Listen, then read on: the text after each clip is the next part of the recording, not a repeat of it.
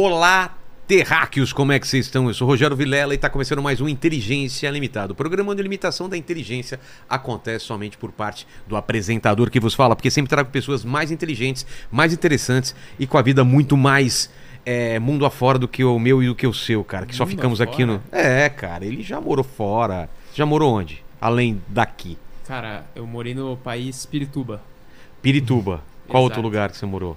E morei na Vila Sônia também. Pô, é uma grande experiência. É. Tem 21 anos também, né, cara? É verdade. já é Começando. calvo.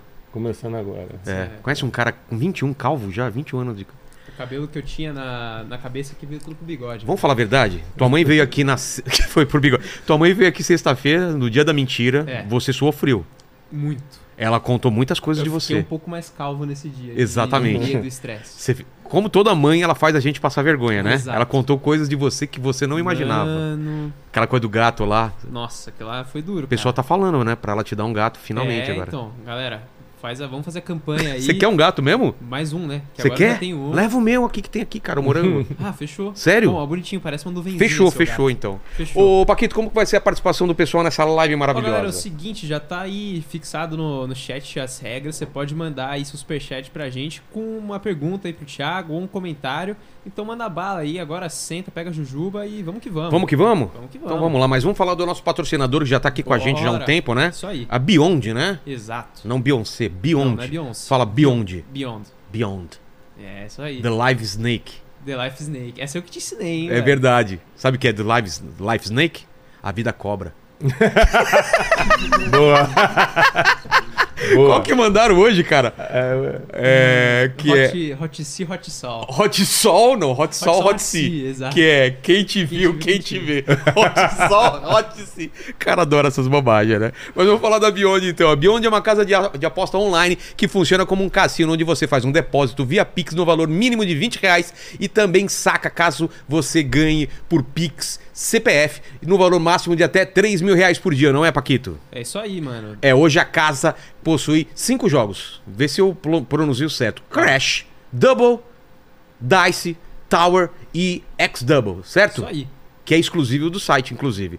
E olha, a plataforma de jogos está em expansão com previsão de lançar mais de 30 jogos até o final do mês. Com uma pegada inovadora, a Beyond veio para trazer uma experiência diferenciada para o público com jogos fáceis de jogar e vários outros com o intuito de gerar uma renda extra para você. Lembre-se, jogue apenas se tiver mais de 18 anos e só aposte dinheiro que estiver sobrando. Nunca dinheiro essencial para você. Não deixe de comprar pão, pagar conta de luz, essas paradas que você... É A gente fez uma aposta uma A gente vez... fez e a gente quebrou a cara. É, que era num jogo. É. Tava um cara aqui que era especializado. Era. Ele falou assim: ó, vai no empate. É. A gente falou: não, esse time aqui vai ganhar.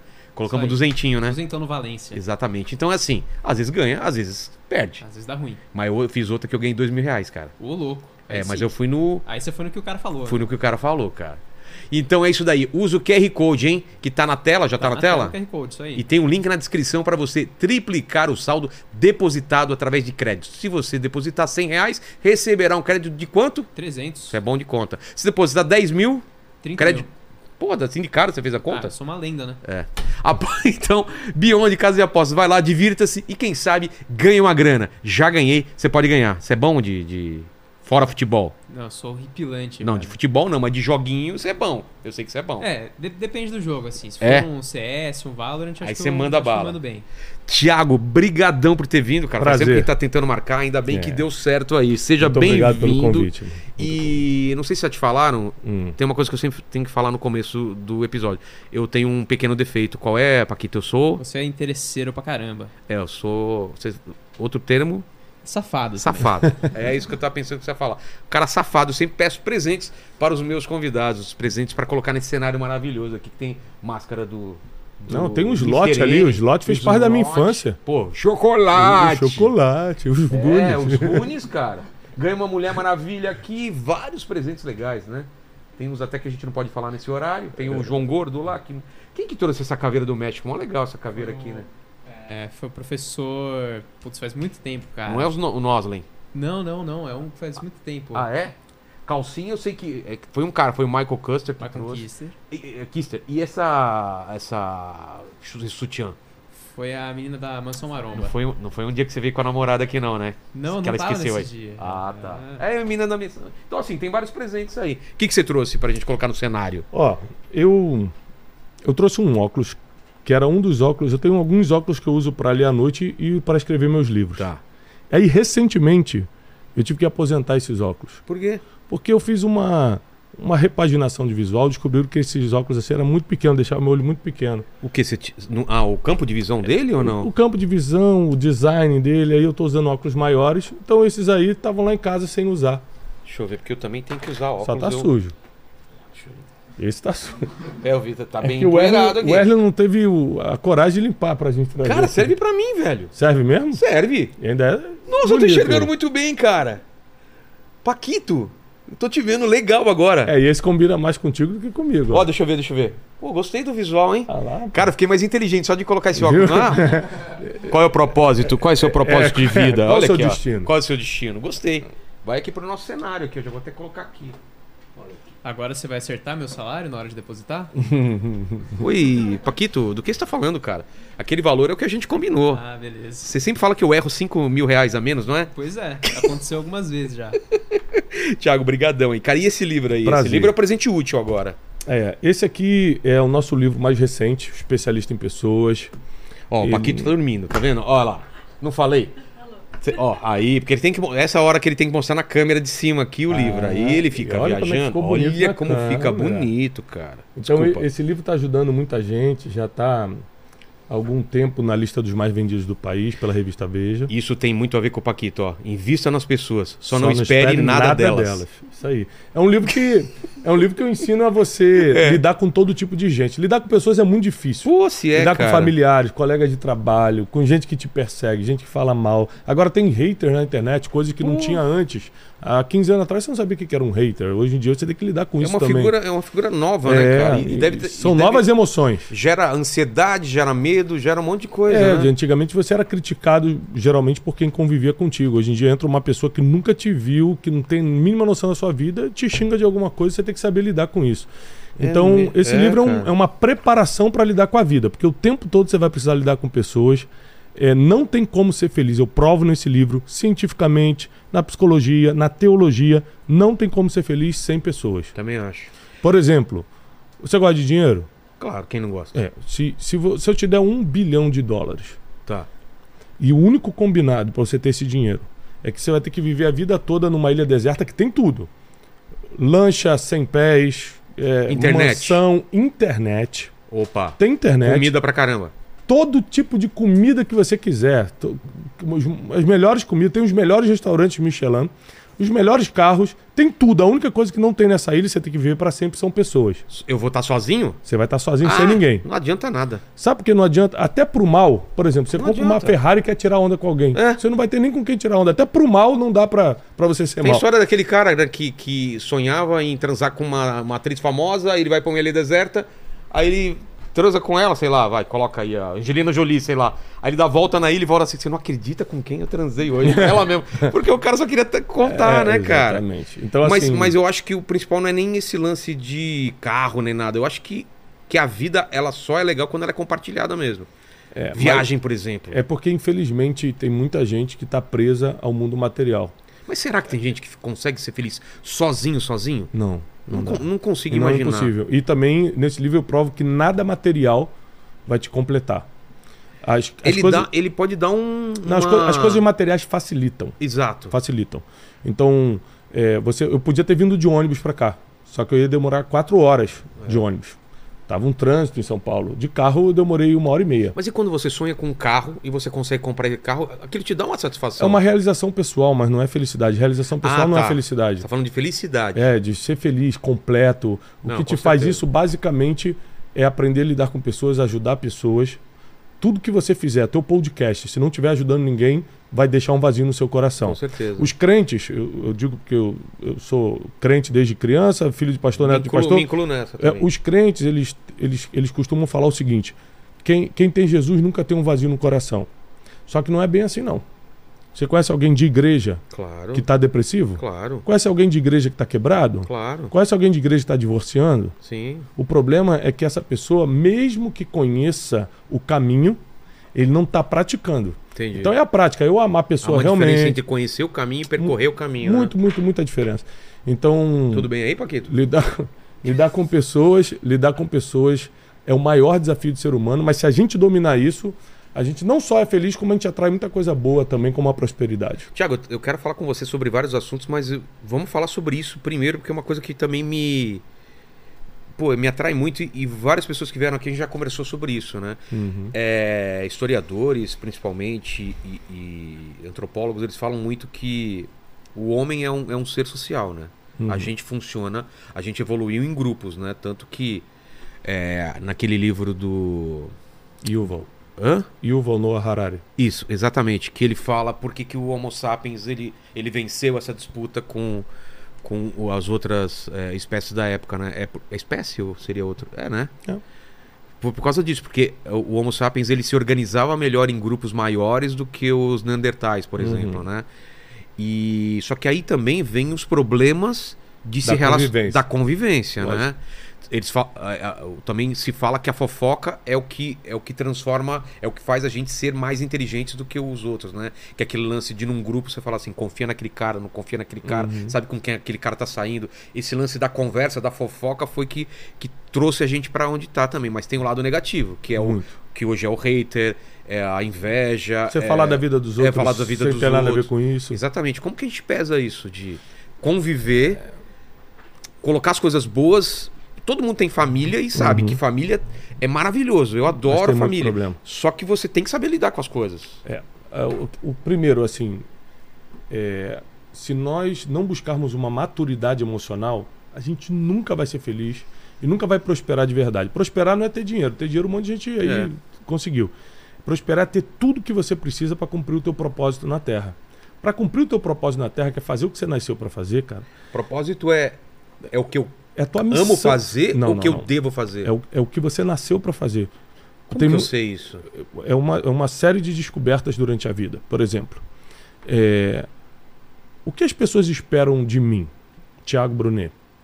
Eu, por exemplo, eu adoro cozinhar. Tá. Eu adoro cozinhar, leio muito sobre gastronomia. Quando eu viajo, visito vinícolas, visito os restaurantes. Eu quero aprender sobre. Desde sempre. o- é, desde sempre. É? Sempre amei. Minha mãe era uma, uma excelente cozinheira, me ensinou muita coisa, meu tio e tal. Sempre gostei de cozinhar. Se eu lançar hoje um curso ou um canal no YouTube, aprenda a cozinhar espaguete carbonara com o Thiago Brunet, eu não vou ter seguidor. Porque não é isso que as pessoas esperam de mim. As pessoas esperam de mim, por exemplo, quando eu falo de vida emocional, as pessoas param para escutar. Tá. Quando eu falo de espiritualidade, as pessoas param para escutar. Por quê? Porque nesses assuntos eu tenho autoridade. Então, a primeira coisa que você reconhecer é o teu caminho. Em que eu tenho autoridade para fazer, para falar? Isso. Quando eu você falo de experiência pessoas- de vida, Experiência de, bagagem. vida, problemas que você passou e venceu. Ah, tá. Autoridade é o acúmulo de batalhas vencidas. Correto. E as pessoas elas tendem a olhar as tragédias da vida somente como tragédias e na verdade é acúmulo de batalhas. Se você transformar isso em, em experiência, porque experiência só vira experiência se você aprendeu com o que passou. É. Se você não aprendeu com o que passou, é só dor, só tragédia. Se aprendeu, vira experiência. Com experiência, as pessoas querem escutar de você. Então, é, é simples. Você descobre que tem, que tem que fazer uma operação na cabeça. Já operou o cérebro alguma vez? Não. Imagino que é algo muito complicado. Pô, imagina. Fala a verdade aqui pra mim. Você prefere operar com alguém que nunca operou cabeça na vida, nunca abriu um crânio, mas fez a faculdade de medicina, acabou de pegar o diploma e já pode te operar? Ou com alguém que não tem o certificado de medicina porque não estudou, mas já operou duas mil cabeças e deu certo? Segunda opção, claro. Então você prefere a experiência do que a formação. Sim. É o que todo mundo prefere. Sério? É lógico. A maioria das pessoas elas vão no que dá certo Ah, tá, tá. e não no que tem que ser feito. Então, se você pega a sua vida e transforma em experiência, um monte de gente vai te escutar, fica muito mais fácil você entender o teu propósito. As pessoas esperam isso de mim. Segunda coisa, propósito sempre tem a ver com ajudar pessoas, nunca tem a ver com você. Ou seja, ah, meu propósito é quando eu escrevo livro, aí vendo um milhão de cópias ganho dinheiro. Então não é propósito, pô. Mas se eu escrevo um livro de ficção científica, o entretenimento puro. Se você está escrevendo um livro de ficção científica, no mínimo você está desenvolvendo a inteligência de milhões de Ah, adolescentes. Tá. Então, nesse sentido também. Não é, é, uma só- cooperação, lógico. Tá. O- a- Você tem que lembrar que a leitura é, é o que mais desenvolve a inteligência no ser humano. A televisão, por exemplo, ela te dá imagens prontas. A leitura, obrigatoriamente, você precisa imaginar o que está lendo. É. Isso desenvolve a inteligência. Outra coisa também, uma dica importante de leitura, já que a gente está falando disso, você pensa cerca de mil palavras, mil e cem palavras por minuto. Olha como é que é a aceleração do nosso cérebro. Se você estiver lendo, você pensa somente as palavras que está lendo, cerca de 200. É por isso que você lê livro à noite dá vontade de dormir, porque você está desacelerando o seu cérebro. Ah, é? É, a leitura, além de desenvolver inteligência, ela combate a ansiedade, combate é, a síndrome do pensamento acelerado, combate um monte de, de problemas mentais que a gente. Ansiedade, né? Ah, É, por causa do- da, da aceleração do dia a dia, de como a internet entrou na nossa vida. Então, assim, descobrir propósito não é um bicho de sete cabeças. Tem a ver com as, com as suas experiências, com aquilo que você já passou, tem a ver com o que as pessoas esperam de você. Para quem acredita em Deus, na espiritualidade, o que Deus te falou. Para quem acredita, o que Deus falou para você que você tem que fazer. Mas se basear na- na- no que as pessoas esperam de você não é perigoso? É, não é o que as pessoas esperam, é o que é o porquê elas te escutam. Ah, tá. É o porquê elas te escutam. Por exemplo, é, por que eu tô aqui? Eu falei, eu falo alguma coisa que você fala assim, ele tem condições de estar nesse podcast. Entendi. Você escutou alguma coisa ou sobre espiritualidade, ou sobre vida emocional, ou sobre desenvolvimento pessoal. São as únicas três coisas que eu tenho autoridade. Então, quando eu falo essas três coisas, as pessoas, puxa, senti verdade nesse garoto. Senti verdade, tenho 42 anos, mas sou um garoto. Eu sei, senti verdade nele. É, quando- se eu falasse qualquer outro assunto, por exemplo, é, apesar de ter feito teologia, eu não sou um grande teólogo. Por exemplo, não domino o Apocalipse. Então, você quer entender de Apocalipse, você tem que trazer o Lamartine, você já trouxe aqui. Já trouxe o Rodrigo Silva. O Rodrigo, É. eu já, já entrevistei o Rodrigo. Você tem que trazer esses caras. Muita gente escreve pra mim assim no Instagram: Tiago, será que você é crente mesmo? Nunca te vi falando do Apocalipse. Falei, porque eu não entendo. Quer escutar de Apocalipse? Eu te indico aqui, ó. Rodrigo Silva, Lamartine Pozella. Aqui, tem um E as monte. pessoas hoje esperam que você tenha opinião sobre, Sobre tudo, né? tudo. Não, não, é? eu só falo sobre o que eu tenho autoridade. Autoridade não é o que você leu. Não é o que você aprendeu no curso. Autoridade é o que você passou e sobreviveu. Entendi. A gente estava falando sobre. A gente até, até te interrompi para falar sobre propósito, mas a gente estava falando dessa evolução do ser humano de conviver E com as tem a coisas ruins. É, como que a gente convive com, com pessoas, tira as coisas boas, sabendo que tem essas, essa parte ruim. Eu falo porque hoje em dia, vou dar um exemplo muito básico assim, que eu não entendo. As pessoas brigam com o pai, com mãe por causa de política. Eu acho isso um absurdo. Porque mesmo que seu pai pense diferente, tenha uma religião diferente, é teu pai, é tua mãe, entendeu? Como que você separa de alguém algumas pessoas tão importantes por causa de opiniões, né? E isso acontece demais, né? Você tem filhos? Tenho. Um Então, cinco. Cinco? É? Eu tenho quatro. Então Não, você... não, um de cinco. Ah, não, um de cinco. É, não ah, cinco. Você tem quatro. cinco. Esse cara tá- foi mais longe que eu. E você coloca a mesma letra, né? No, no- É, nos é, filhos. Júlia, José, Joaquim e Jasmin. É que nem minha, minha mãe também, é Rogério e Renata. É. Então, assim, eu, é, quando eu tive filhos, eu comecei a entender muito melhor o mundo. É, um pouco antes de vir aqui pro podcast gravar, eu tava já pronto para sair. Meu filho de 5 anos, Joaquim, falou assim: pai, acabei. Tava no banheiro, nem vim entrar. Pode crer. aí eu fui lá limpar. É, e muito tudo- engraçado, Tá. né? Ou seja, aí porque nessa hora ele tá precisando de mim, numa coisa que é nojenta para todo mundo, eu vou jogá-lo fora? Eu vou deixar de falar com ele? Não, não. O meu amor sobrepõe aquele momento. Essa madrugada, minha filha Jasmine, de três aninhos, estava com febre e ficou me gritando a noite toda. Aí eu tinha que trabalhar hoje de manhã. Falar, pô, joga a menina fora que eu preciso dormir. É. Não, acorda. Então, com o filho a gente faz, com os outros seres humanos não fazemos. A gente descarta mais fácil. A Bíblia fala o seguinte: amai o próximo como a ti mesmo. Você ficaria atento à sua saúde, você ficaria atento à febre está começando, alguma coisa que você precisa resolver. Mas quando é com os outros, a gente não quer. É por isso que os seres humanos não conseguem se dar. A cunhada fala mal de você, você não faz igual ao teu filho. Meu filho falou mal de mim, mas é meu filho, deixa pra lá. Não, você quer combater a cunhada.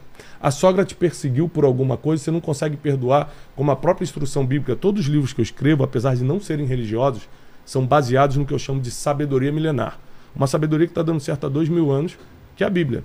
Então, independentemente de religião, que cada um tem a sua, cada um. Mas não tem como discutir a Bíblia. História, filosofia, arqueologia, não tem. Está aí, está provado. E está dando certo há dois mil anos. Por exemplo, a Bíblia diz que a gente tem que honrar pai e mãe. Certo. Em qualquer lugar do Pra aumentar mundo. o tempo de vida, né? Em qualquer lugar do mundo, honrar pai e mãe é honrar pai e mãe. No Japão, É. no- no- há dois mil anos atrás, honrar pai e mãe era honrar pai e mãe. Hoje é e daqui a mil anos será. Ou seja, os princípios são imutáveis. É só praticar, independentemente se você acredita na parte espiritual, que é, por exemplo, que Jesus ressuscitou dos mortos. Tem que ter fé. Não é ciência, não é história, você vai ter que ter fé. Mas tem muita coisa ali que não é questão de fé, é de inteligência mesmo. Se você aplicar isso na convivência com pessoas e na descoberta do teu propósito, primeiro, quem está vivendo seu propósito não perturba a vida de ninguém. Também acho. Eu estou aqui vivendo meu propósito, que é treinar pessoas, que é anunciar as boas notícias. Quantas vezes você foi no, no Instagram de alguém xingar? Nunca!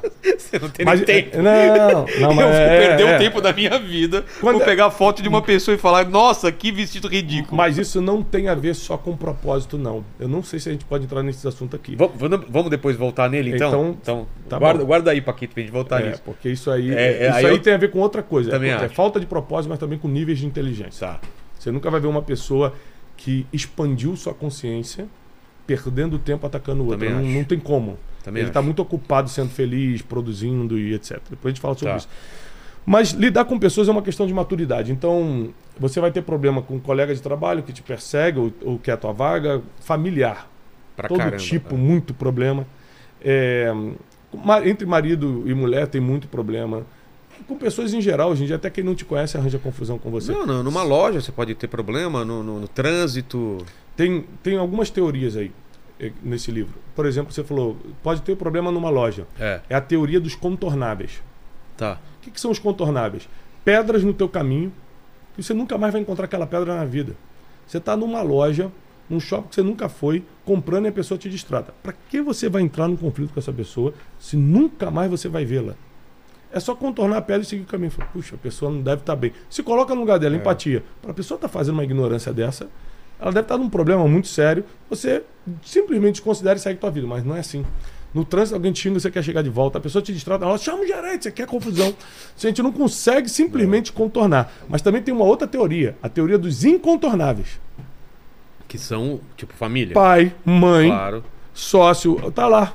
Mulher, Sócio, principalmente, né? acordou, você acordou, ele vai estar lá. Ou seja, se brigar ou não brigar, o cara vai estar lá, a mulher vai estar lá, você vai ter que dar um jeito de Não resolver. pode simplesmente jogar pra baixo. Teoria dos incontornáveis. Agora, o que Então, mais vira. contornáveis é mais fácil. Depende mais de você. É, só depende de você. Só depende de você. O cara arranjou um problema contigo no trânsito, nunca mais vai ver. Pra que você vai Paquito, brigar? Paquito é um. É contornável ou incontornável? Não, ele, se ele trabalha aqui contigo, Trabalha ele é comigo. incontornável até ser mandado embora. Você ouviu essa, cara?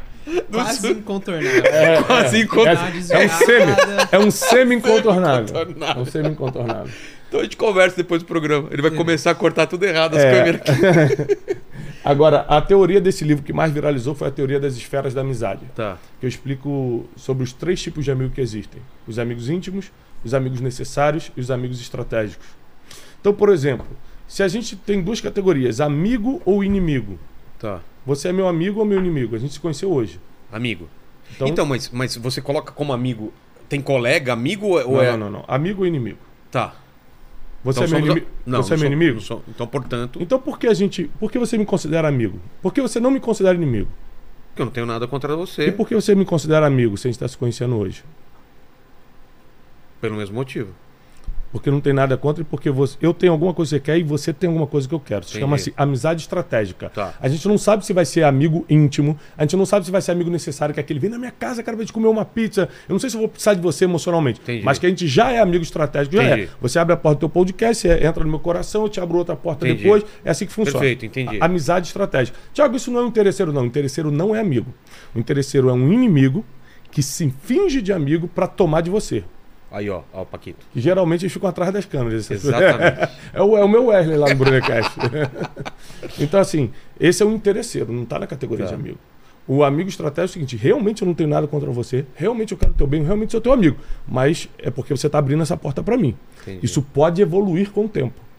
Depois da estratégia, é, pode- você pode virar um amigo necessário ou íntimo. Necessário é aquele, aquele amigo que você fala, cara, eu preciso sexta-feira comer uma pizza com meus amigos, eu preciso, sabe? Você precisa- Isso- você precisa emocionalmente dessas pessoas. Por exemplo, meu- meus amigos de infância todos são os mesmos até hoje. Sério? É, alô Vila Você da Penha, consegue ainda. até hoje. Pô, eu tenho saudade do pessoal, É, eu encontro aí- muito de vez em quando. Eles são meus amigos de infância até hoje. Só que eles não são meus amigos íntimos.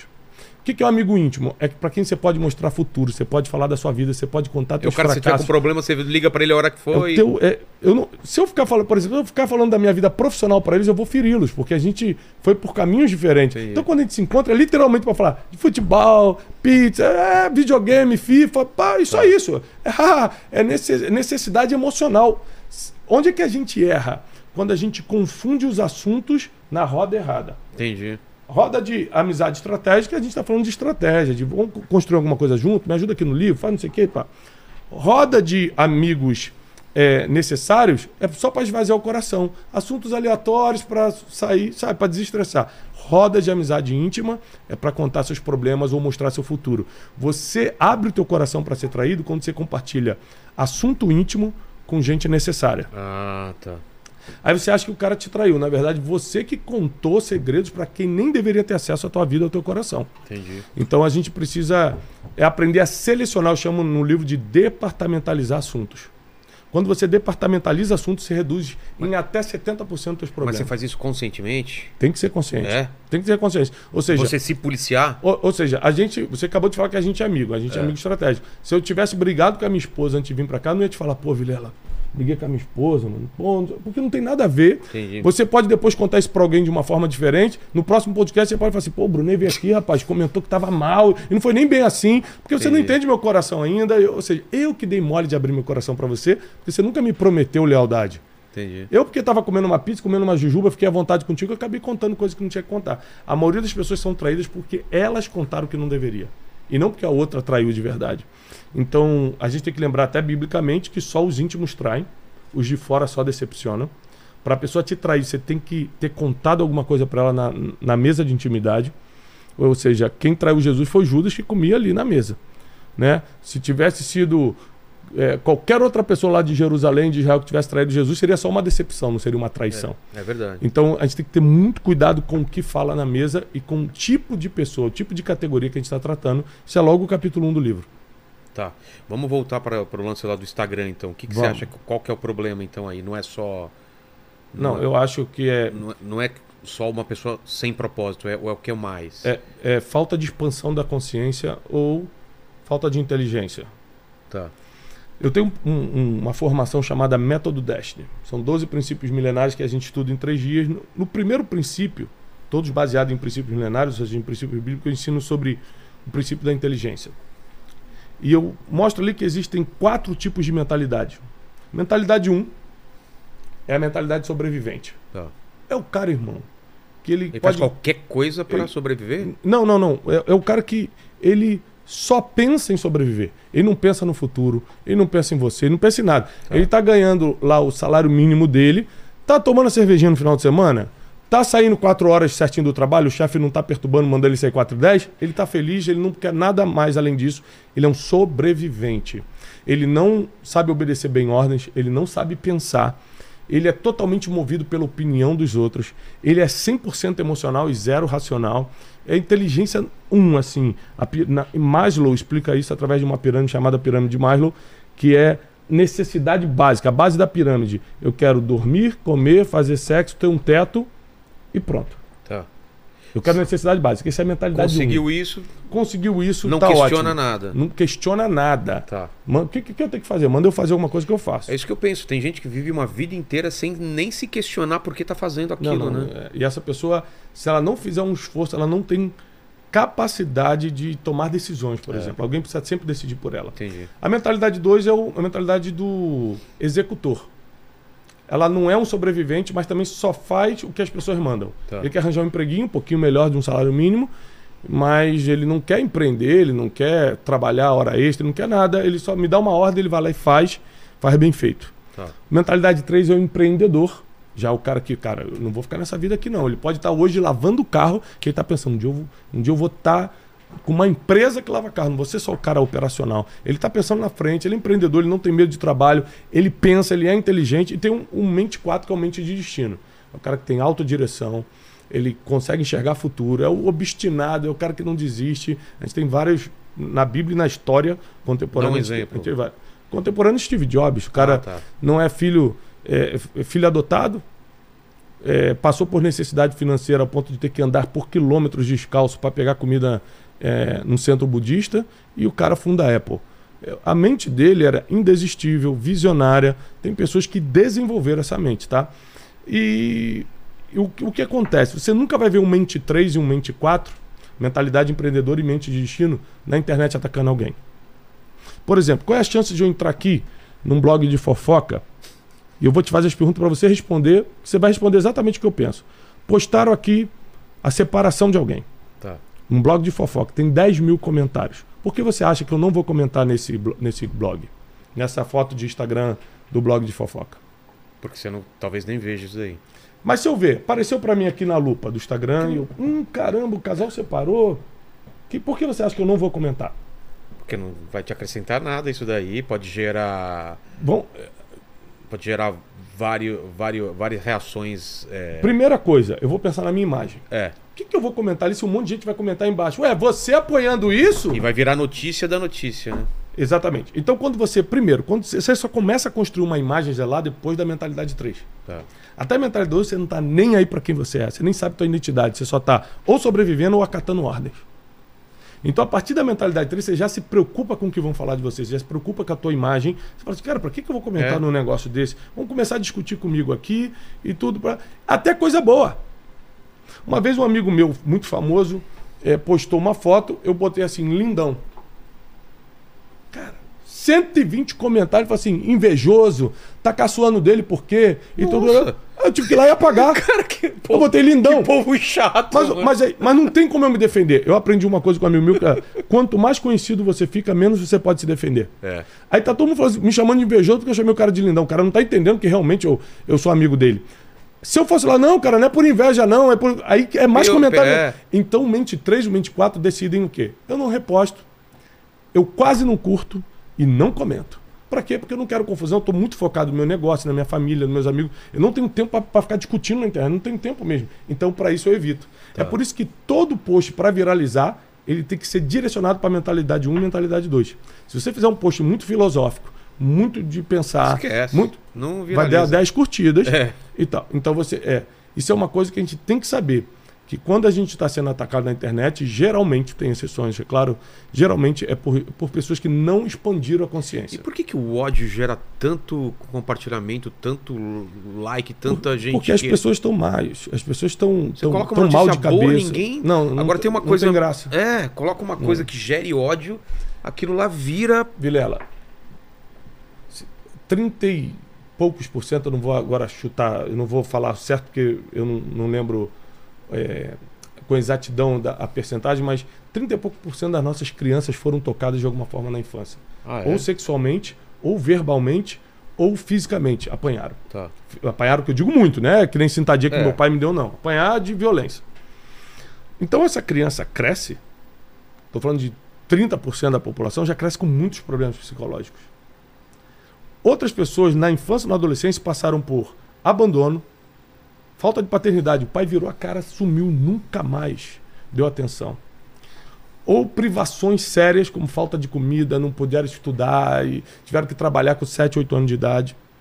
Ou rejeição pela cor da pele, por uma deficiência física, por ser acima do peso, ou simplesmente rejeição. Tem gente Sim. que passou por muita rejeição.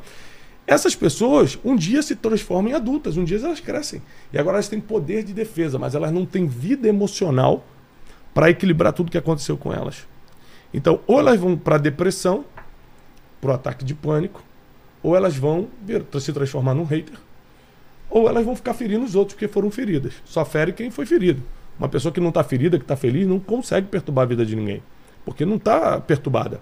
Perturbado perturba, feliz vive a vida. É mais ou menos isso. Então, a primeira coisa que a Bíblia nos ensina é coloca no lugar dos outros. Se coloca no lugar dos outros. Isso na inteligência emocional se chama empatia, o poder de se colocar no lugar do outro. Só que Jesus, cara, ele é tão diferente. Não tenha dúvida que foi um homem mais inteligente, mais sábio que já passou por aqui, que ele inventou a evolução da empatia, que é a compaixão. A, A- compaixão, a é uma evolução da empatia. Da empatia. Empatia é você sentir o que o, O que outro, o outro sente. sente. Né? Você se colocar no lugar do outro, aliás. Sim. Você se colocar no lugar do outro. Compaixão é sentir. Lá na parábola do filho pródigo, ele vai deixar claro o que é compaixão. Desculpa. Na parábola do, do, do bom samaritano. O cara está espancado no chão, descendo de Jerusalém para Jericó. Passa um sacerdote, que era uma figura religiosa, como se fosse hoje um pastor, um padre, um rabino. Olha, fala, não vou parar não. E não dá para jogar esse cara não, tá? Porque você aqui voltando de madrugada na marginal, É. você vê um cara caído, você fala, meu irmão, se isso aqui for uma tentativa Exato. de assalto, eu paro. Não dá para julgar o cara, não. Depois passa um levita, que era um funcionário também do templo, um religioso. Olha e falou: também não vou parar. De repente passa um samaritano, ou seja, um cara que não se dava com os judeus, os samaritanos eram um povo que não se dava com os judeus.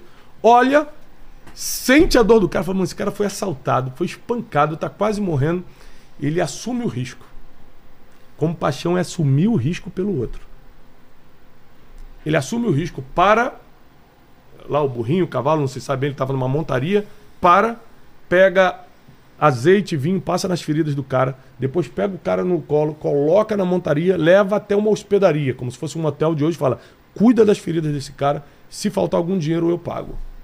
Aí Jesus está explicando: isso é amar o próximo. Ou seja, sentir o que o outro está sentindo. Isso é o que está faltando. É por isso que alguém te xinga na internet, você vai lá e revida. Eu tô, eu tô na internet desde 2014 no YouTube e no Instagram, apesar de ter antes, usando o Instagram oficialmente, eu tô desde 2016. Nunca na minha vida eu respondi um hater. É mesmo? Nunca. Nunca, nunca, nunca, nem no, nem no direct. Por quê? Por dois motivos. Primeiro, porque vai me fazer mal. Eu vou ficar mal emocionalmente. A Bíblia diz que isso, todas as coisas que deve guardar, guarda o teu coração. Porque dali saem as decisões da vida. Eu não posso estar com o meu coração, cara, para dar um, para vir num podcast desse, eu tenho que estar com o coração limpo, tranquilo. Eu não posso estar odiando alguém, eu não posso estar devendo alguém, eu não posso estar em confusões. Senão, tudo que eu vou falar é mentira. Eu vou montar um personagem para falar de Deus, mas na verdade não tem nada no meu coração de Deus. Entendi. É, segunda coisa é porque essas pessoas elas precisam de misericórdia. E se você é, combate ela porque ela te combateu, ela nunca mais vai te escutar. Quantas pessoas já me escreveram assim? Eu te odiava. Mas hoje, escutando um vídeo seu no Café com Destino, que é um programa diário que eu tenho no YouTube, minha vida mudou. Esse cara que falou que me odiava, um dia ele já me atacou. Porque eu não rebati, ele continuou me escutando e um dia a, mensagem entrou no coração. E se eu tivesse rebatido, irmão? Eu fechava o coração dele para sempre. Uma informação importante sobre o Instagram: de 100% de seguidores que você tem, 50% te acompanham. Só te acompanham. Não tem muita noção de quem você é, mas tá lá, Tá. viu algum post que gostou, estão te acompanhando. 30% te seguem, sabem da tua vida. Ah, tá. Segue no sentido de te ver todo dia ali, entra nos teus stories, Ah. vê que, sabe quem é o Vilela. 50 te acompanha. Se perguntar qual é o nome do teu filho, não sabe. Entendi. Ele só te acompanha, pô, não tem noção. 30% te segue, 20% te persegue. É o cara que tá assim, o Vilela vai errar hoje. Ele vai fazer alguma coisa no story, eu vou printar. Eu vou, é, 20% é de perseguidores. Então a gente vai pra internet sabendo que tá entrando num campo de batalha. O cara te segue pra pegar teu erro. Ué, o tempo todo. É mesmo. Hoje você postou, o Inteligência Limitada postou assim: hoje teremos Thiago Brunet. Eu nunca entro em comentário justamente para não ver o que pode entrar no meu coração. Sei. Aí tinha um cara botando assim: Ah, já sei, ele vai lá vender curso de dois mil reais. Ah, é? É, botou. Aí o que, que dá vontade de responder? Se fosse 500, você não seria hater? É. Porque quando ele dá A o preço, questão é- é- ele é mostra que valor. ele está incomodado com o valor. Se meu curso fosse 497 reais, então você não me bateria? Bateria de qualquer forma. O teu problema não é o curso. É. O problema é que você está fazendo alguma coisa que ele não consegue. Então, as pessoas têm duas opções: negar ou se opor. É assim que funciona a psicologia. Então, se eu percebo que eu não consigo prosperar financeiramente, eu não consigo casar, eu não consigo tal coisa, eu começo a falar que não quero. Eu começo a negar. Eu não quero ser rico, não.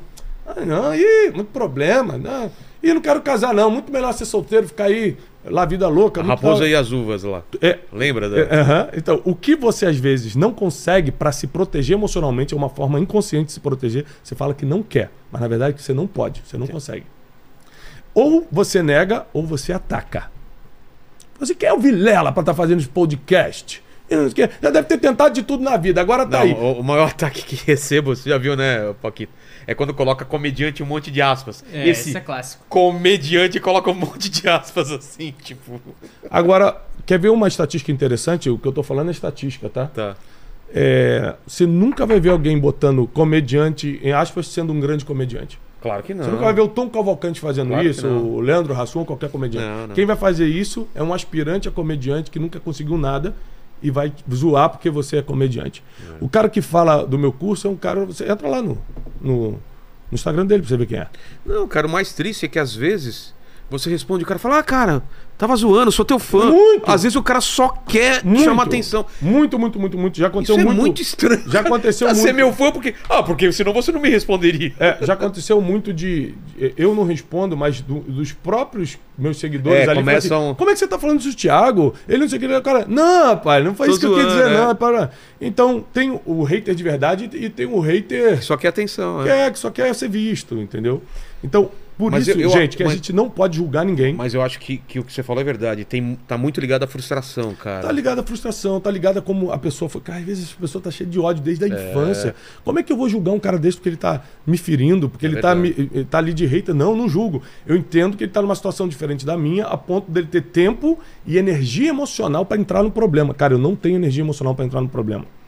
Se eu chego aqui e você arranja um problema comigo, a minha energia tá tão concentrada no meu propósito que eu não consigo discutir. Eu vou falar, pô, Vilar, desculpa, cara, eu não, não vou discutir não, irmão. Me perdoa aí, dá licença e vou embora. Se a gente entrasse num debate aqui, num, num embate. Porque eu falo, cara, eu não tenho energia emocional para isso. não- a minha energia está muito concentrada no meu propósito, no, no destino que eu tenho que viver aqui na Terra. E quando você se concentra nisso, é mais fácil lidar com pessoas. Por exemplo, o que é o destino profético? É aquilo que Deus determinou desde antes que você teria que viver. O que você está fazendo hoje, no Inteligência Limitada, Deus já sabia que você ia estar fazendo desde antes, quando você estava no bem da sua mãe. Ele veio te preparando, Mas aí... veio te dando. Mas eu tenho livre-arbítrio. Tem. Eu acredito. Eu sou um cara meio a meio no, no, no calvinismo e no, É, então, no porque, arminianismo. porque eu, sou sempre tô... É, o, o É. quanto de destino e o quanto de... Você pega, cara, grandes mestres do, do, do calvinismo, você pega o, o Augusto Nicodemo, você pega Nicodemo já veio aqui. bom demais. Que papo. Não, Vai voltar é, agora. é super inteligente. É, uma vez deu um, um rolo comigo na internet. Ah, é? pessoal- é, o pessoal me batendo, eu liguei pra ele. Falei, Pô. reverendo, como você acha que eu devo me comportar? Que era uma questão com os calvinistas de uma Tá. frase que eu falei. E ele falou: olha, eu acho que você tem que fazer mais assim, mas então, grande mestre, Poxa, entendedor e tal. Hernandes Lopes, são os caras é, fora da curva do calvinismo. Tá. E também o arminianismo acredita que você tem livre-arbítrio e o calvinismo acredita que está tudo determinado por Deus. Tiago, o que, que você acredita? Eu estou no meio, eu acredito nos dois.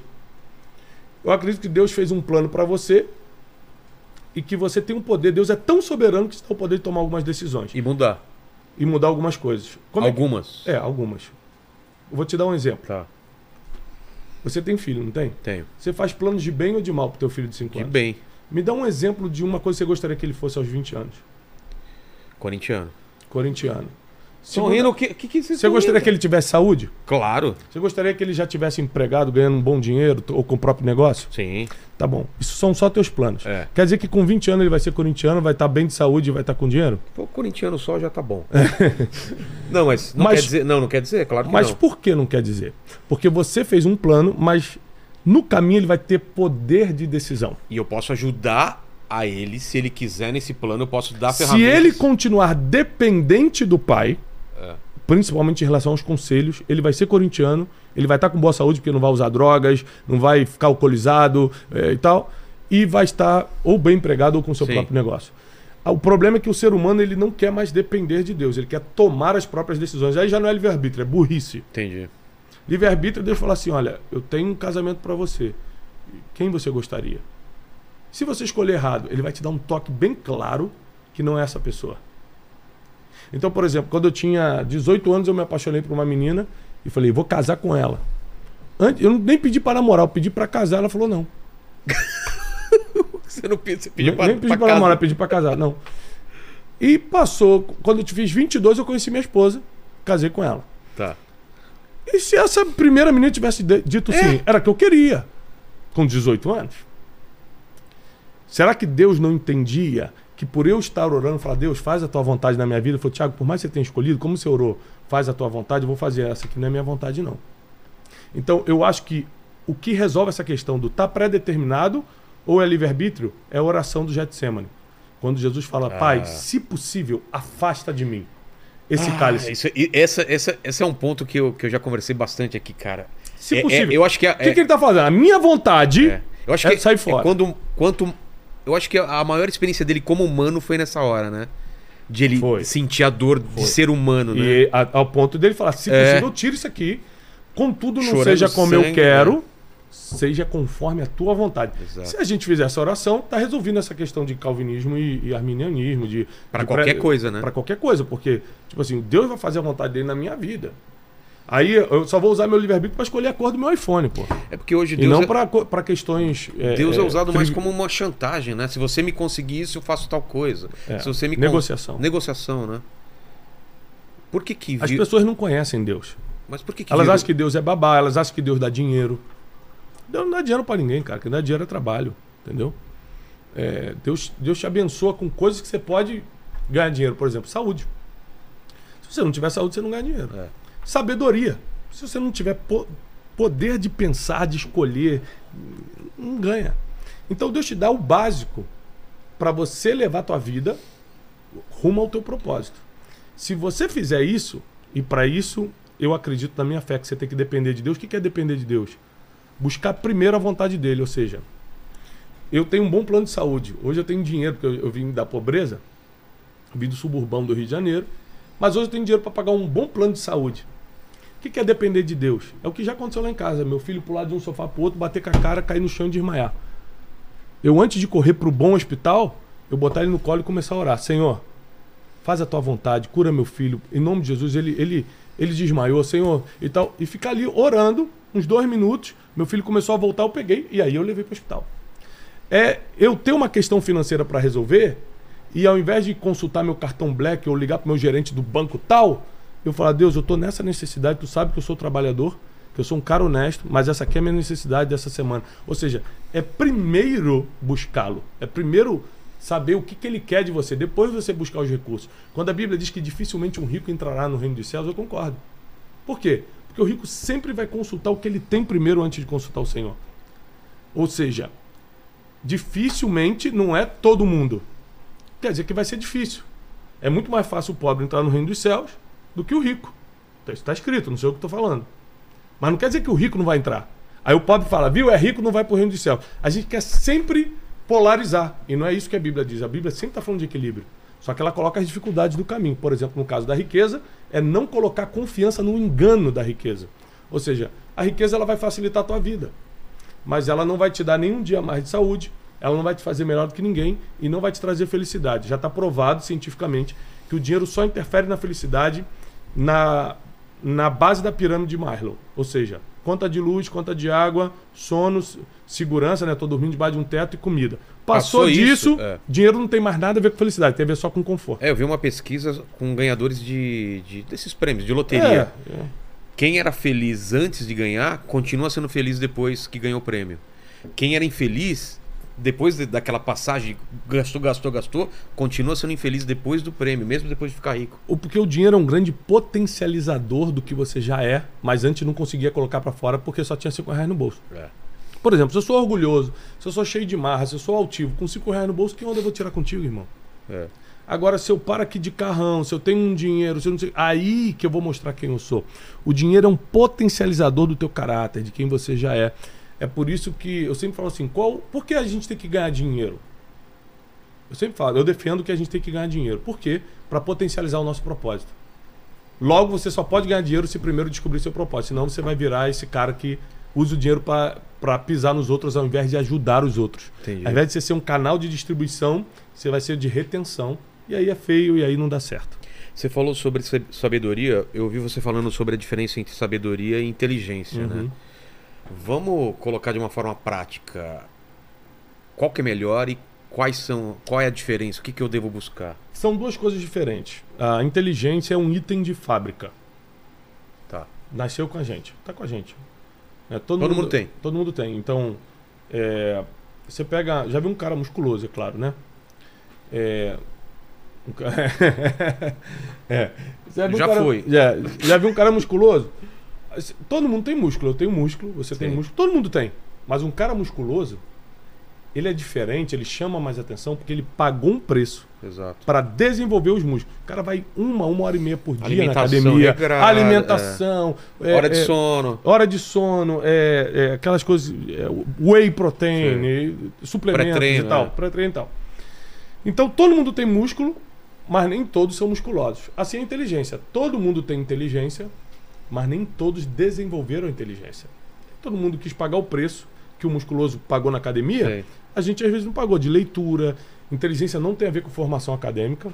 Não? Não. A- As notas da escola não definem sua inteligência. É, inteligência tem a ver com quanto você desenvolveu sua capacidade de pensar, o quanto você expandiu sua consciência. Tem a ver com leitura, experiências de vida, viagens, pessoas que, melhores que você que te ensinam a pensar, expansão da consciência. Então, é, a inteligência ela vai te ajudar em várias coisas. Por exemplo, é, planejar. Jesus fala o seguinte: alguém pode construir uma torre sem planejar primeiro quanto vai gastar? Porque se ele fizer isso e parar a obra na metade, vai todo mundo caçoar dele e falar: ah lá, esse homem começou a construir e não pôde terminar. Inteligência serve para você construir, planejar, para você enriquecer, né? ou pelo menos prosperar financeiramente. Inteligência serve para isso: escolher coisas e pessoas. Sabedoria. Einstein é inteligente. Hã? Einstein era inteligente. Muito. Tá. Sabedoria. Sabedoria. Ou era sábio. Hã? Não, era? inteligente. Vou te Tá. explicar a diferença. A sabedoria, ela não está disponível na terra dos viventes. Jó capítulo 28. Onde eu acho a sabedoria, visto que ela não está disponível na terra dos viventes? Tiago capítulo 1, versículo 5. Se alguém precisa de sabedoria, peça a Deus, que ele dá a todos liberalmente. Então, sabedoria está com Deus. Jó deixa, claro que não está aqui na terra, está na eternidade. E Tiago, que era irmão de Jesus, deixa claro que a sabedoria está com Deus, por isso você tem que pedir para ele poder te dar. Ou seja, você nunca vai ver um cara que não teme a Deus que seja sábio. Fala assim, pô, mas e Platão? E. Desculpa, e, e Platão, e Aristóteles, É. e Sêneca? Eh, Os caras não eram sábios, que eles falam de, É, sabedoria. sobre É o sabedoria. que Paulo vai falar de sabedoria humana, que na verdade é uma inteligência com experiência, com expertise. Inteligência com expertise parece sabedoria. Mas, biblicamente, é claro que a minha ciência é a Bíblia. Então, eu estou falando baseado na teologia, baseado na Bíblia, né? É, não tô, eu, eu sou o cara que não afirmo nada com verdade absoluta. Falo assim, Tiago tá falando, não, eu tô falando segundo eu acho, segundo eu estudei, segundo eu acredito. Cada Claro. um tem a sua opinião, a sua visão de mundo. Então, para mim, sábio é aquele que teme a Deus, porque na Bíblia diz que o temor do Senhor é o princípio da sabedoria.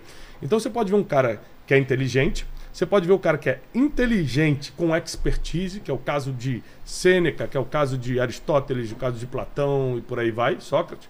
E você vê o sábio, que é o caso, por exemplo, de Salomão. Que é o mais sábio, né? Foi o mais sábio que já existiu, o mais rico e mais sábio que já existiu.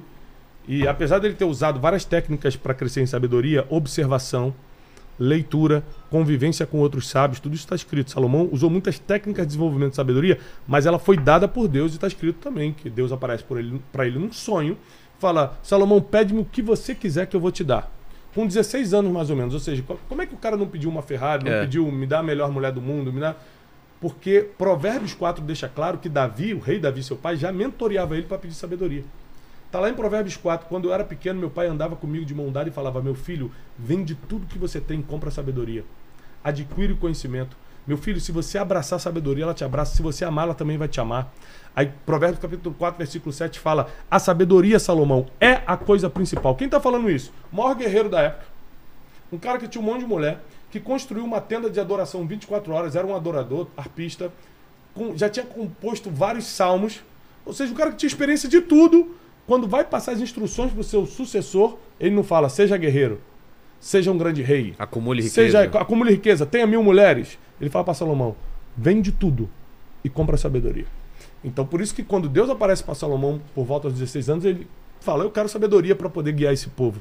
E Deus fala, porque você me pediu sabedoria e não outras coisas para bem, para coisas pessoais, eu vou te dar sabedoria, mas também vou te dar vitória sobre teus inimigos, mulheres, dinheiro, fartura e tá- e dar tudo para Salomão. Então, saber pedir é uma coisa muito importante. Também quero um cafezinho. Opa. Sem nada, por favor.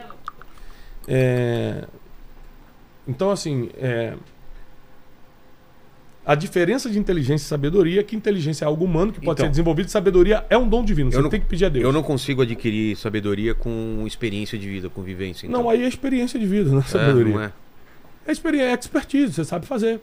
Você aprendeu que não adianta gritar. O cara, o cara não adianta discutir com a minha mulher. Eu tô casado há 40 anos. Toda vez que eu discuti, fui dormir no sofá e tal. Aí o cara chega, por experiência, à conclusão, ele vai deixar pra lá. Não é que ele é sábio, ele é um inteligente com expertise. Porque Entendi. o inteligente fica 40 anos. O, o burro, falta de inteligência, ele fica 40 anos brigando. Nada ensina ele. Mas a sabedoria te, te dá o quê? Numa sabedoria. decisão. É, é- A sabedoria é um dom divino para pensar como Deus pensa. Tá. É você estar em qualquer situação boa ou ruim, você sabe como se comportar, o que falar e o que decidir, porque você pensa como Deus pensa. Aí você fala assim pra mim, mas Tiago, é impossível pensar como Deus pensa. Você acha que é difícil pensar como Deus Pô, pensa? Eu acho. Vou te mostrar que não é. Vou te vou simular aqui uma Tá. situação e vou te dar três opções para você pensar o que, que Deus faria. Tá. Vou te dar um tapa na cara. Vai. Você vai dar mesmo. não, Ah, vou tá. só simular. Só pra eu Só, ficar preparado. eu vou só Não, eu simular. só quero me Se- preparar, Se, fosse né? o Erle ou alguém na minha equipe, eu dava. É, porque eu falo, eu vou te dar, eu vou te dar um tapa na cara. Vou Eu te dar falei, um tapa tá, na cara. Deixa eu afastar o microfone. Simulei, te dei Tá. um tapa. Tá. Três coisas que você acha que Deus faria, Jesus faria. Dá outra face. Pô, mas você nem esperou dar as opções. Não, mas é, tá na Letra Bíblia. A, sairia correndo. Sairia correndo. Letra B, te bateria mais forte porque ele é forte. Letra C, daria outra face. Você já respondeu, daria outra face. Não, não falei que eu faria, eu falei que Jesus faria. Ah, então aqui você matou a charada. Eu não sei se eu seria Pensar, esse ô cara. Vilela, pensar como Deus pensa não é difícil não. O negócio é fazer o que ele faria. Exato. Você sabe Mas então um tapão exatamente. e falar, ah, tá bom, Ó, vai. Bate aqui nesse Teu pai, teu pai te maltratou. O natural é. O natural é você bater de frente com ele, brigar, sair na mão com ele, honrar mesmo ele te maltratando. É, é bater de frente. Esse Não, é o natural. natural, é. E qual seria o, e o que Deus faria? O. Honraria o próprio pai, não é Claro. isso? Ok. Então você sabe exatamente o que tem que fazer. Você Entendi. sabe exatamente o que Deus pensa. Você só não faz. É. E por que você não faz? Porque você não convive a ponto de modelar o comportamento. Você, a Bíblia diz em Provérbios: se você andar com um briguento, você vai aprender seus caminhos e vai fazer um, um laço para sua alma. Ou seja, você vai modelar inconsciente, inconscientemente Você vai ser anda. modelado? Ou Não, você, você, vai vai modelar? modelar. Você vai copiar o que a pessoa faz. Eu- Ah, você tá. é briguento. Sei. Eu começo a modelar você sem perceber. Caramba, então quando alguém me bateu, eu rebato. Ah, então no trânsito, se alguém xingar, eu abaixo o vidro e também xingo. Porque eu tô te vendo todo dia. Inconscientemente eu tô aprendendo. Entendi. Eu vou modelando isso. Entendi. Vou copiando isso inconscientemente.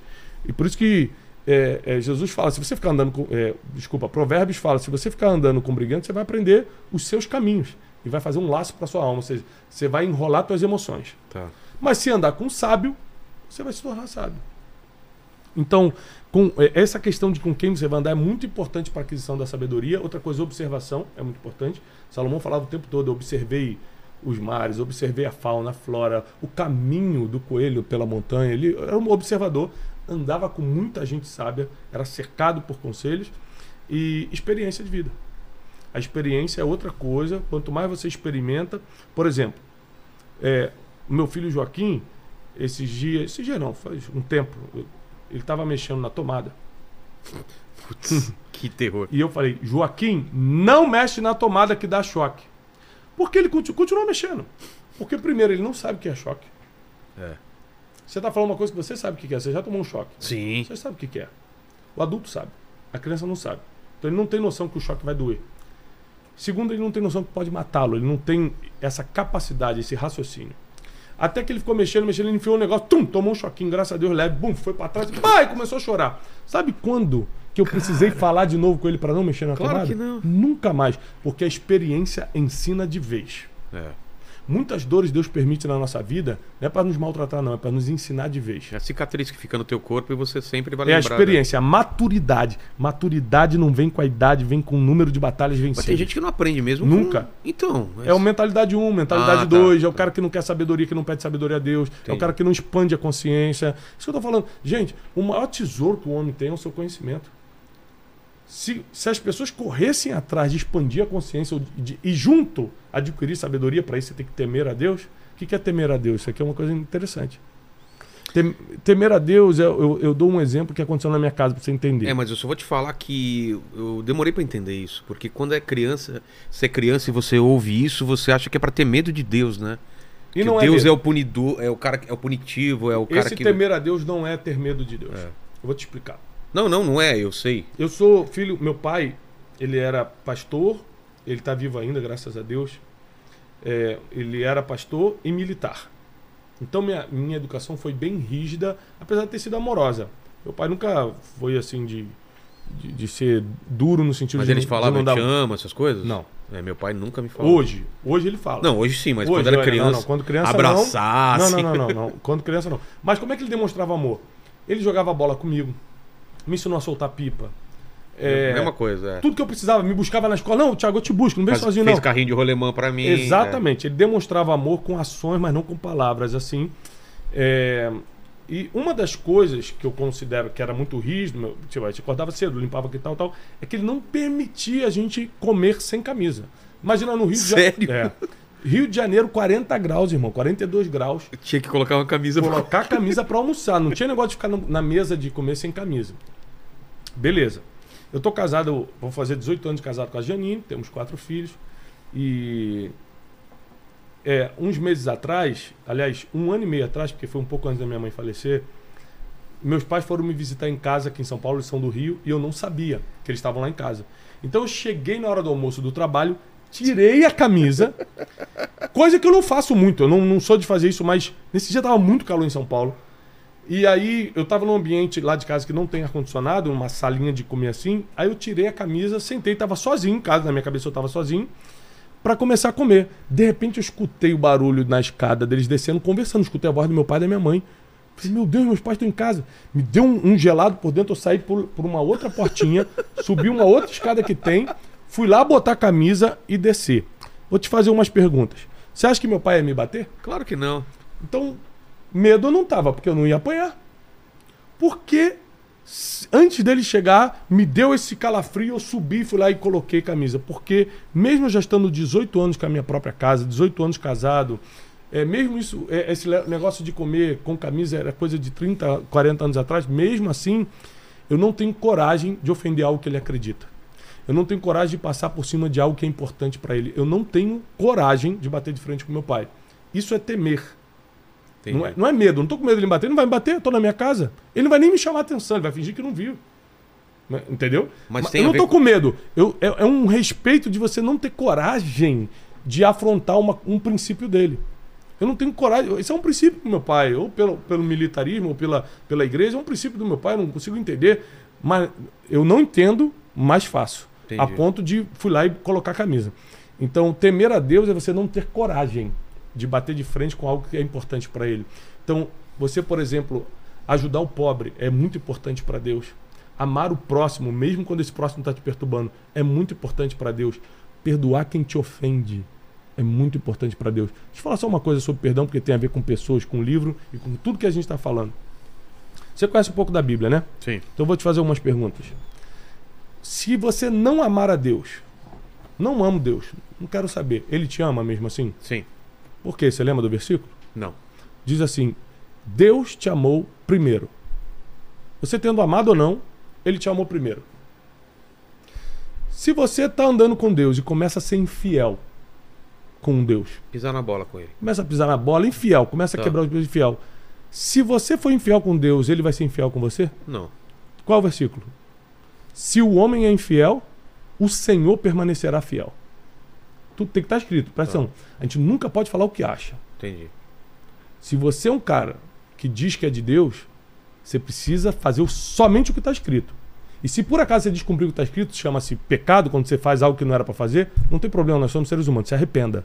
Sim. Se arrepende e não volta para aquilo.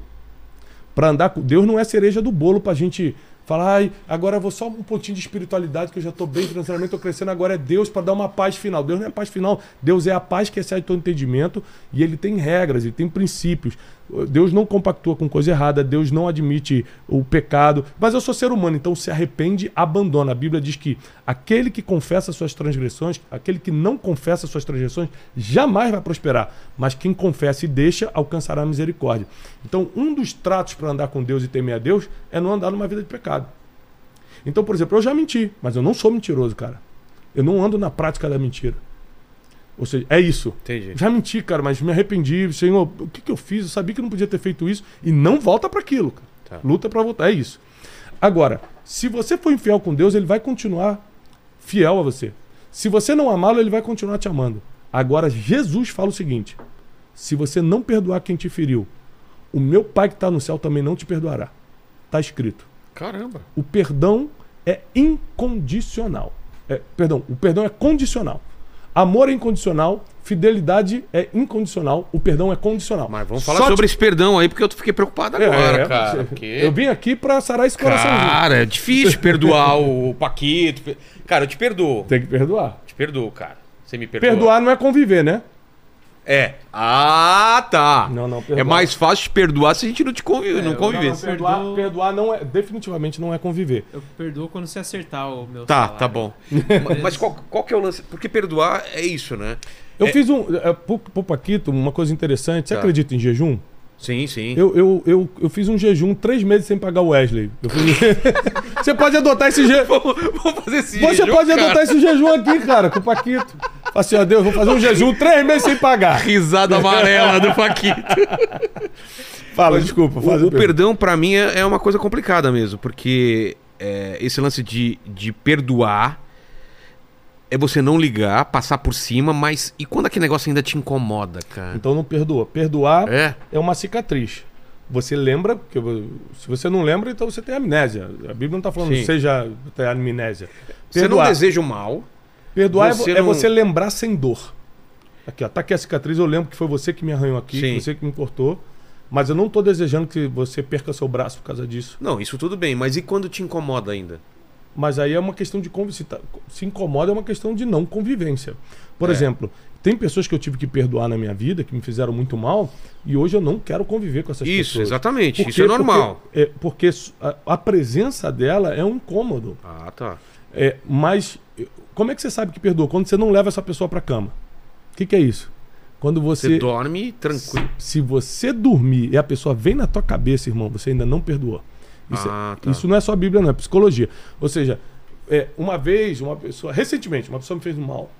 Mas um mal, cara. E aí eu, no meu coração, eu falei assim: tá perdoado. Tá perdoado, tá tudo bem. Quando eu deitei pra dormir, comecei. É, mas também se. Tô ligado. É, aí começou, Eu né? sei bem como que é. É, blá, Quanto blá, mais blá. próximo, mais amigo, pior ainda, né? Aí, o que eu vou falar agora é pra quem tem fé, né? É, Eu comecei a falar com Deus. Falei, Deus, eu achei que tivesse perdoado. Ele falou assim: não. Ora e abençoa essa pessoa. Ih, Aí eu falei, aí não. abençoar a pessoa? aí, Abençoar, não. abençoar?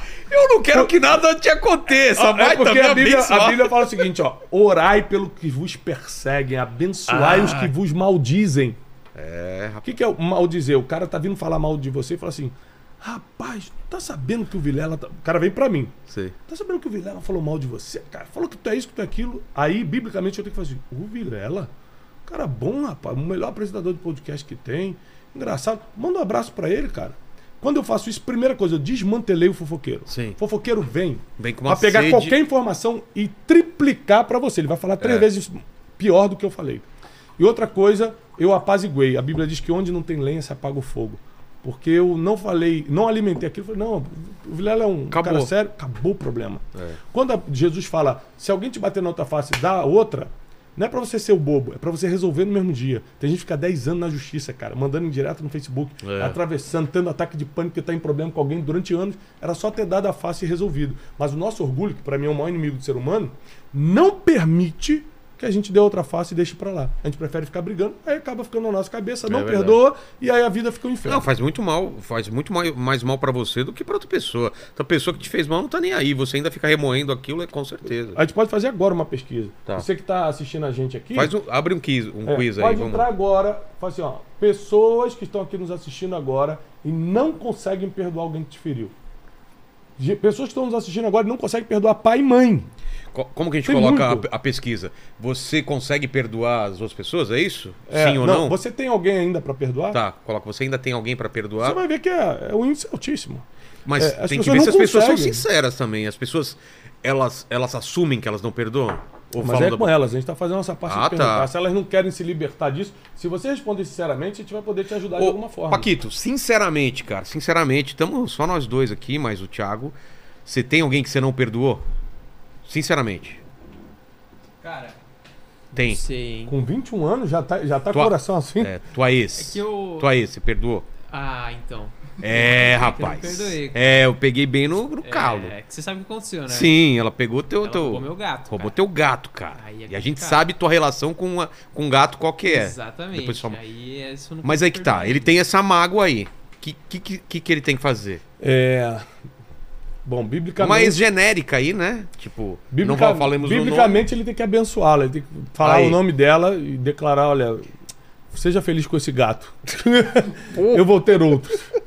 E É. aí, Paquito? Sabe por quê? É porque a gente acha que perdoar é absolver a pessoa e não tem nada a ver.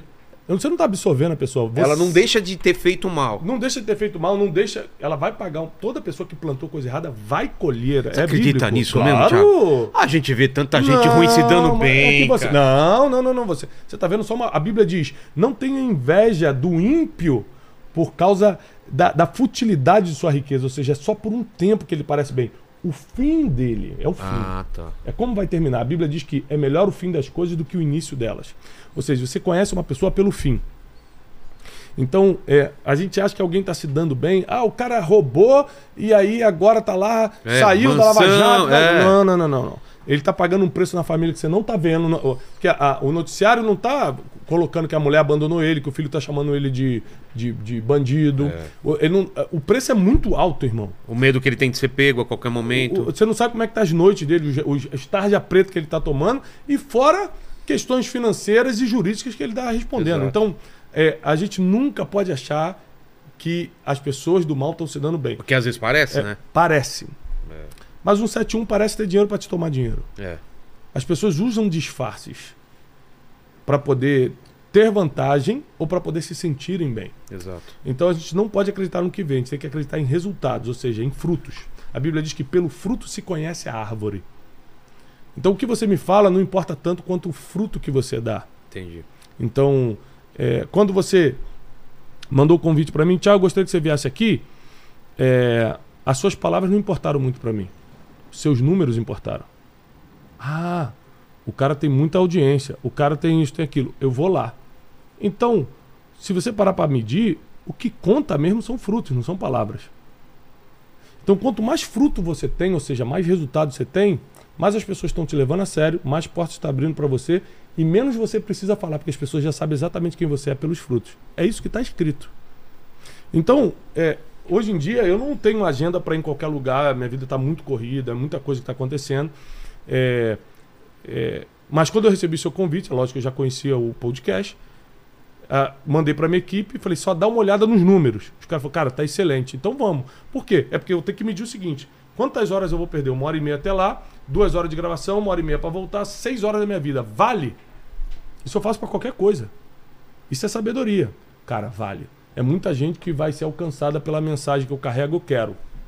Ah, então o Thiago não é humilde. Não fala para 10 pessoas. Falei muitos anos.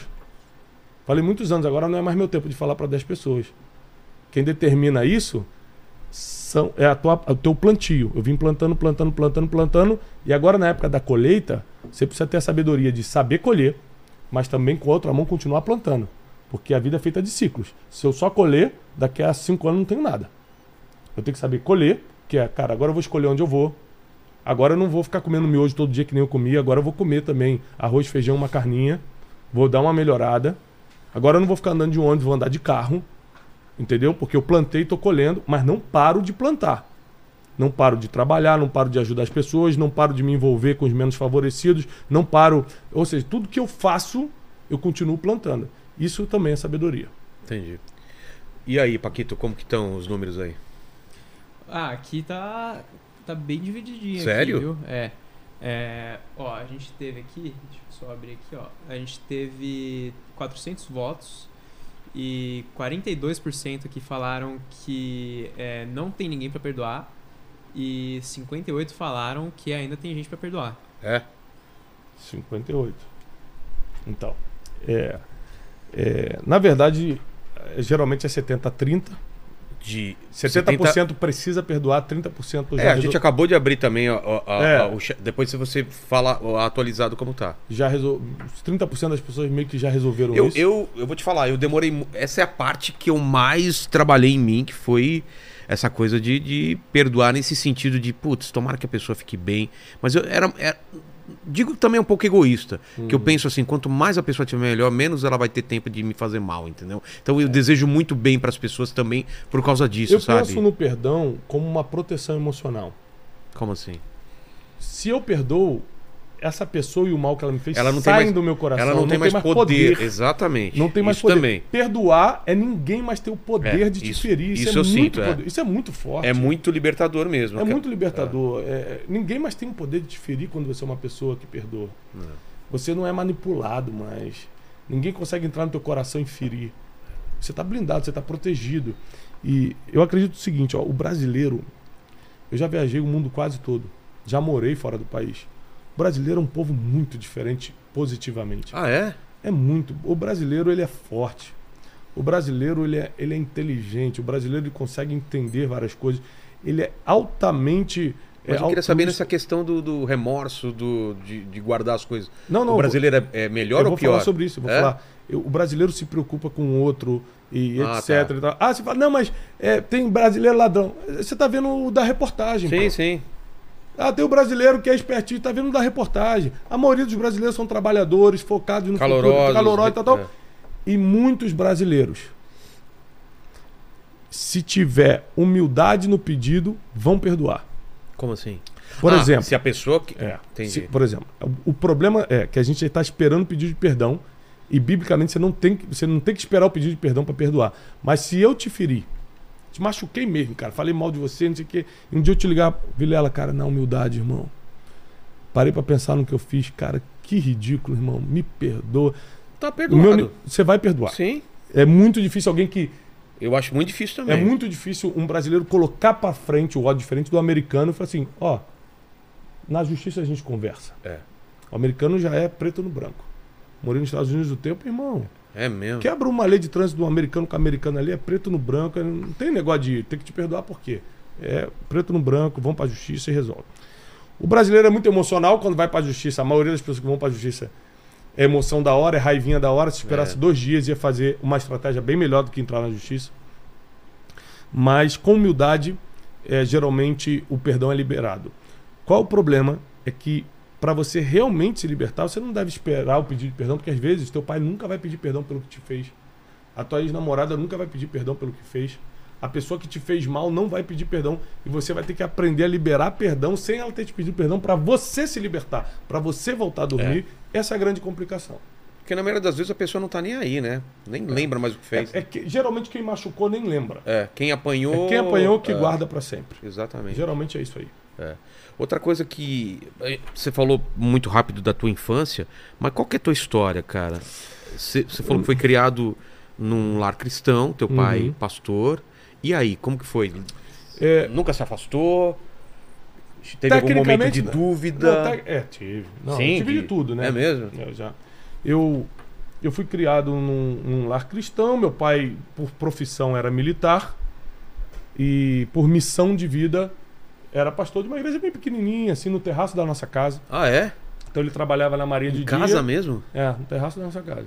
30 pessoas. Sei, sei. Lá no- Então ele trabalhava de dia e de noite, segunda, quarta, sábado, domingo tinha os cultos. Eu era músico, meus irmãos também, a gente ficava, a gente tocava. Minha mãe ficava no reto projetor, que reto projetor era como se fosse né, o, o É. telão hoje. E meu pai pregava. Essa era a igreja. Por muitos anos foi assim. Minha adolescência foi um pé na Eu nunca me desviei, mas a minha adolescência e juventude foi um pé na igreja e um pé, como a gente fala, no mundo. Porque aos 11 anos de idade, é, eu tive minha primeira experiência sexual. E foi- hoje eu sei que foi um abuso. E na época eu não tinha noção disso. Caramba. 11 anos. É uma moça que trabalhava lá em casa. E eu tava me arrumando para ir pra escola, eu não tinha noção. Com 11 anos, não tinha noção do que era nada. E, e tipo, passei por esse abuso, que na época eu não interpretei como abuso. Eu falei, poxa, é diferente, eu não entendi bem o que aconteceu. Só que eu repeti de ano por causa disso. Dos 11 aos 15 anos eu fiquei achando que eu ia pro inferno, porque na minha religião isso era uma coisa muito séria.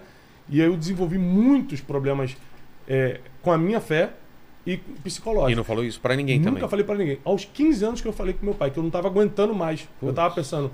Primeiro, era uma época que a AIDS estava muito forte. Eu peguei AIDS. Eu fiquei quatro anos imaginando coisas. Nossa. Vou pro inferno, peguei AIDS e não sei o quê. E não tinha nada disso. Foi uma experiência. E quando eu falei pro meu pai, cara, meu pai me abraçou e falou: Poxa, tinha que ter vamos pro psicólogo. Eu me levou pro psicólogo, e além da parte espiritual e tal. Só que isso desenvolveu muitos problemas em mim. Então, é, minha adolescência foi bem conturbada. É, nunca fui um cara assim muito rebelde, dar muito trabalho pro meu pai. Mas é, eu não tinha certeza de quem eu era, do que eu queria. Minha juventude também. Então, eu comecei. Você imaginava alguma coisa pra tua vida já? De propósito? De Não. nada? Não, o que, o, que, o que acontecia era o seguinte: existe uma vantagem social muito grande de você ser criado na igreja. Esquece religião, Tá. esquece fé. Vantagens sociais de ser criado dentro de uma igreja. Você, pai e mãe que está me escutando, vou te dar vantagens sociais. Primeiro, você cresce aprendendo a lidar com todo tipo de pessoa. Você convive com preto, com branco, com rico, com pobre, com todo mundo e, e é pregado que todo mundo é igual. Você, cara. Então, tipo assim, eu morava, eu era classe média baixíssima, morava em frente à favela, mas não dentro da favela.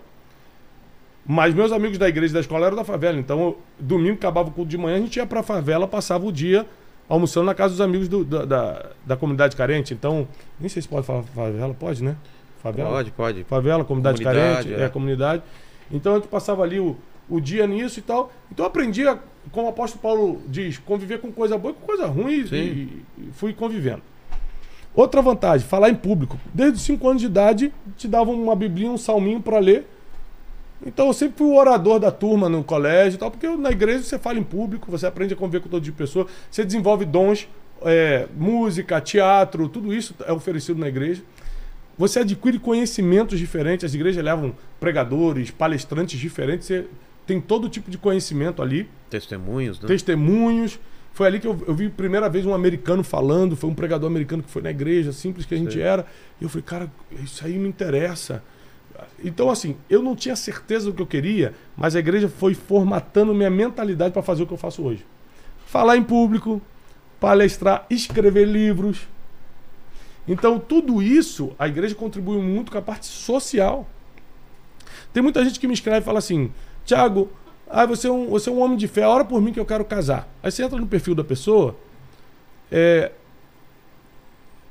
todas as fotos, todas as legendas não tem nada a ver com quem quer casar. Ela tá na night. Tá dando outro.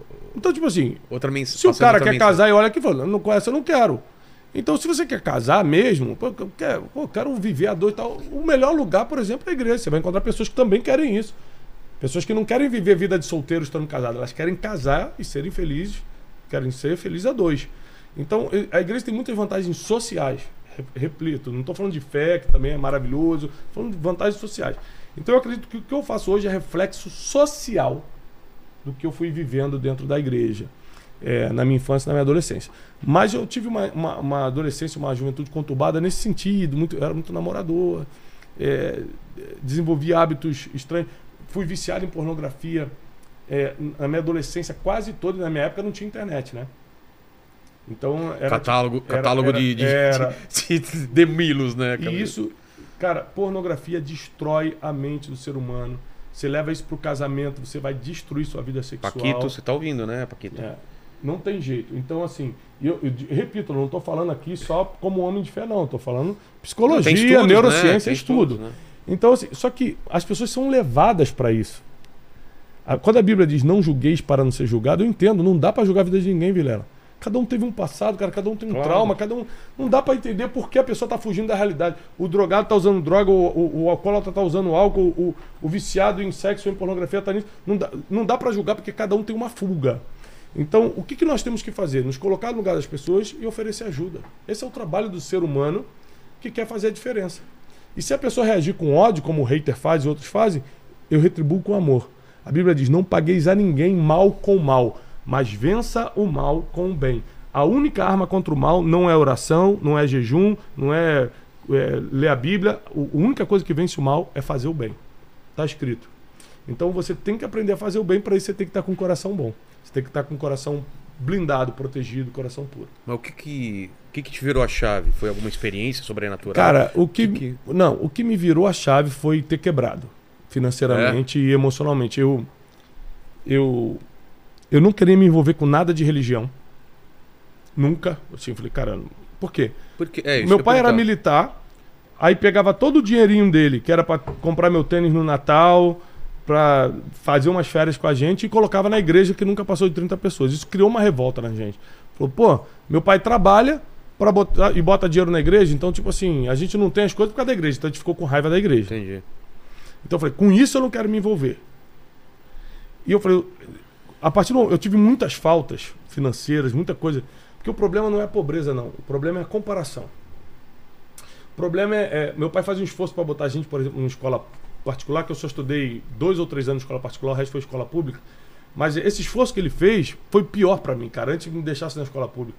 Porque na escola particular o pessoal ia com, com carro, usava Nike, e aí eu ia lá de Quixute ou Bamba, meu pai com um chevette vermelho todo arrebentado, era só vergonha. A comparação me fazia me sentir um miserável. Entendi. Não que eu fosse, mas me comparando com os outros, eu me sentia. Então eu cresci com, com muito problema emocional, é, é, cresci com, com um complexo de inferioridade, É a- complexo de aceitação, de rejeição. Né? Tudo, tudo eu achava que estava me rejeitando, é, muito, muito forte. E cresci num ambiente religioso que te fazia ser um julgador. Se achar melhor dos outros, hum, hum, se achar melhor do que os outros sendo um nada. Então, eu decidi ser empresário, porque na minha cabeça eu ia me livrar dessas dores. Só que, cara, você pode Uma mudar vol- de. uma- uma- um jeito de dar volta por cima. Exatamente. Você pode mudar de país, a dor vai junto contigo. É. Você pode mudar de profissão, o trauma vai junto contigo. Você tem que resolver você por dentro. E aí eu comecei a ir para o lado empresarial, descobri as vendas, Mas com que idade isso? isso com dos meus 15 ao, eu sempre fui trabalhador. Com 13 anos já, com 9 anos eu aprendi a tocar violão por causa da igreja. Com 13 anos eu já dava aula. Cobrava 10 reais. E eu lembro claramente disso. Como eu falei, minha mãe morreu há um ano e meio atrás, foi uma grande perda pra gente. Meu pai depois achou alguns diários dela. Tava lá, é, 20 de abril de, de no- 1994. Eu tinha 13 anos. Tiago deu sua primeira aula de violão pra Bruna, vizinha de não sei quem, 10 reais. Minha mãe botava Poxa. meu, meu financeiro lá. Sei. Com 13 anos. Dei aula do- dos 13 aos 15. Com 15 anos eu comecei a trabalhar no estúdio de gravação, porque meu sonho de adolescente era ser músico. Então, eu, eu tinha um estúdio muito famoso no Rio de Janeiro. E eu comecei, eu fui lá e falei, ó, cara, eu- meu sonho é ser músico, eu queria trabalhar em estúdio de gravação, eu trabalho de graça. Aí o cara, é, porque eu não tenho como contratar, Pedrinho. Até hoje, gente boa, dono do estúdio, a gente se fala até hoje. E ele me deu a primeira oportunidade de trabalhar lá de graça, eh, sem receber. Eu fui voluntário por um ano, enrolando cabo, hold, fazia bateria, arrumava bateria e tal. Quando eu fiz 16 anos, ele me empregou, aí começou a me pagar por hora. E eu fiquei até os 19 anos trabalhando no estúdio. Até os 19 para 20 anos trabalhando no estúdio. Terminei como gerente e tal, me deu grandes oportunidades. E eu decidi sair da música porque eh, eu era contrabaixista, eu estudava muito, gostava de estudar, mas eu percebi que ninguém me chamava para gravar. Quando era CD ruim, aqueles CDs de orçamento barato, me botavam. Quando ia alguém mais famoso, me te cortava. Eu falei, cara, eu acho que eu sou bom, mas na verdade eu não sou, porque as É. pessoas me cortam. Exato. E foi aí que eu fui entender o seguinte, cara, se eu estudar muito, ainda assim eu não vou ser o melhor, não vou estar nem próximo dos melhores. E um dia eu fui gravar um dos maiores baixistas do Brasil, a gente foi gravar a banda é, de um grande cantor da MPB lá no estúdio, a gente gravava novela da Globo, era uma- um estúdio bem forte. E aí foi um dos maiores baixistas da história do Brasil lá. Já morreu ele, tava lá. Quem? Arthur Maia. Tá. E aí, Ó, outro baixista eu. é, fomos gravar o Arthur Maia. Baixista. eu. Ah, é? E Um dos aí. maiores da história também. É mesmo? É, sou. Ah, você? É. É. Meia. E aí, cara, é, é, ele chegou num carro assim muito simples, quase quebrando. E na hora da pizza ele falou, cara, vamos rachar porque não tem E como. o cara. ma- é o e ele era o melhor- top, ele é que top. tocava com o Gilberto Gil, com o Djavan, com, com o Ivan Lins, com os tops. Eu falei, cara, o melhor do Brasil, que eu sou 0.0001 perto desse cara. Com o que ganha, vive assim, eu vou largar a música. O meu sonho de prosperar e fazer a diferença era maior do que o da música. Eu descobri com 19 anos isso. E aí eu fui trabalhar com vendas no centro do Rio de Janeiro, comecei como panfletador, levava as pessoas para dentro da loja e ganhava uma comissão por, por pessoa que eu levava. E depois eu comecei a trabalhar é, com turismo, com agência de turismo, sendo vendedor também, Foi a primeira vez que eu tive um patrão, não era de carteira assinada. Sei. E a primeira vez que eu tive um patrão, assim, de chegar no horário, porque o estúdio era uma coisa relax, né? Ah, tá. O estúdio era relax, o estúdio você montava teu horário, o Pedrinho não era chefe, o Pedrinho era parceiro e tal. Primeira vez que eu tive patrão, tem que chegar às 7 horas, sair 5 horas da tarde Tem que ter tal. resultado. Tem que ter resultado, tem que bater meta. Foi com 20 anos de idade e nesse período eu descobri, eu não nasci para ter chefe. O que, que eu tenho que fazer para não ter chefe e prosperar? Vender, ter o meu próprio negócio. E eu botei na cabeça, eu vou ter meu próprio negócio. Se você não sabe o que quer, você pelo menos precisa descobrir rápido o que não quer. Já te ajuda É. muito. E aí, descobrindo que eu não queria, ou seja, eu não queria ser pobre, não queria passar por tudo que eu passei, é, queria fazer a diferença. Eu sempre quis ser um cara. Eu nunca quis ser famoso, nunca. Mas eu sempre quis fazer a diferença com alguma coisa, seja com esporte, com música, alguma coisa eu queria fazer a diferença na vida das pessoas. Eu queria entrar na vida das pessoas, essa é a palavra. E terceira coisa, eu não queria ter chefe, cara. Então foi um cálculo simples, aos 20 anos. Eu preciso empreender. Só que eu não tinha conhecimento, não tinha nada. Eu descobri no turismo uma. Eu descobri que eu era muito bom de convencer as pessoas a viajarem. Então eu fui trabalhar numa outra agência de turismo, tudo isso no centro do Rio de Janeiro. Ah, falei com a Janine, que era minha namorada na época, vamos casar. Tava ganhando 850 reais na época. No estúdio eu ganhava 450. Pô. Então eu tava na minha cabeça, eu tô bem, já dá pra casar. A gente mora a gente foi morar numa casa emprestada.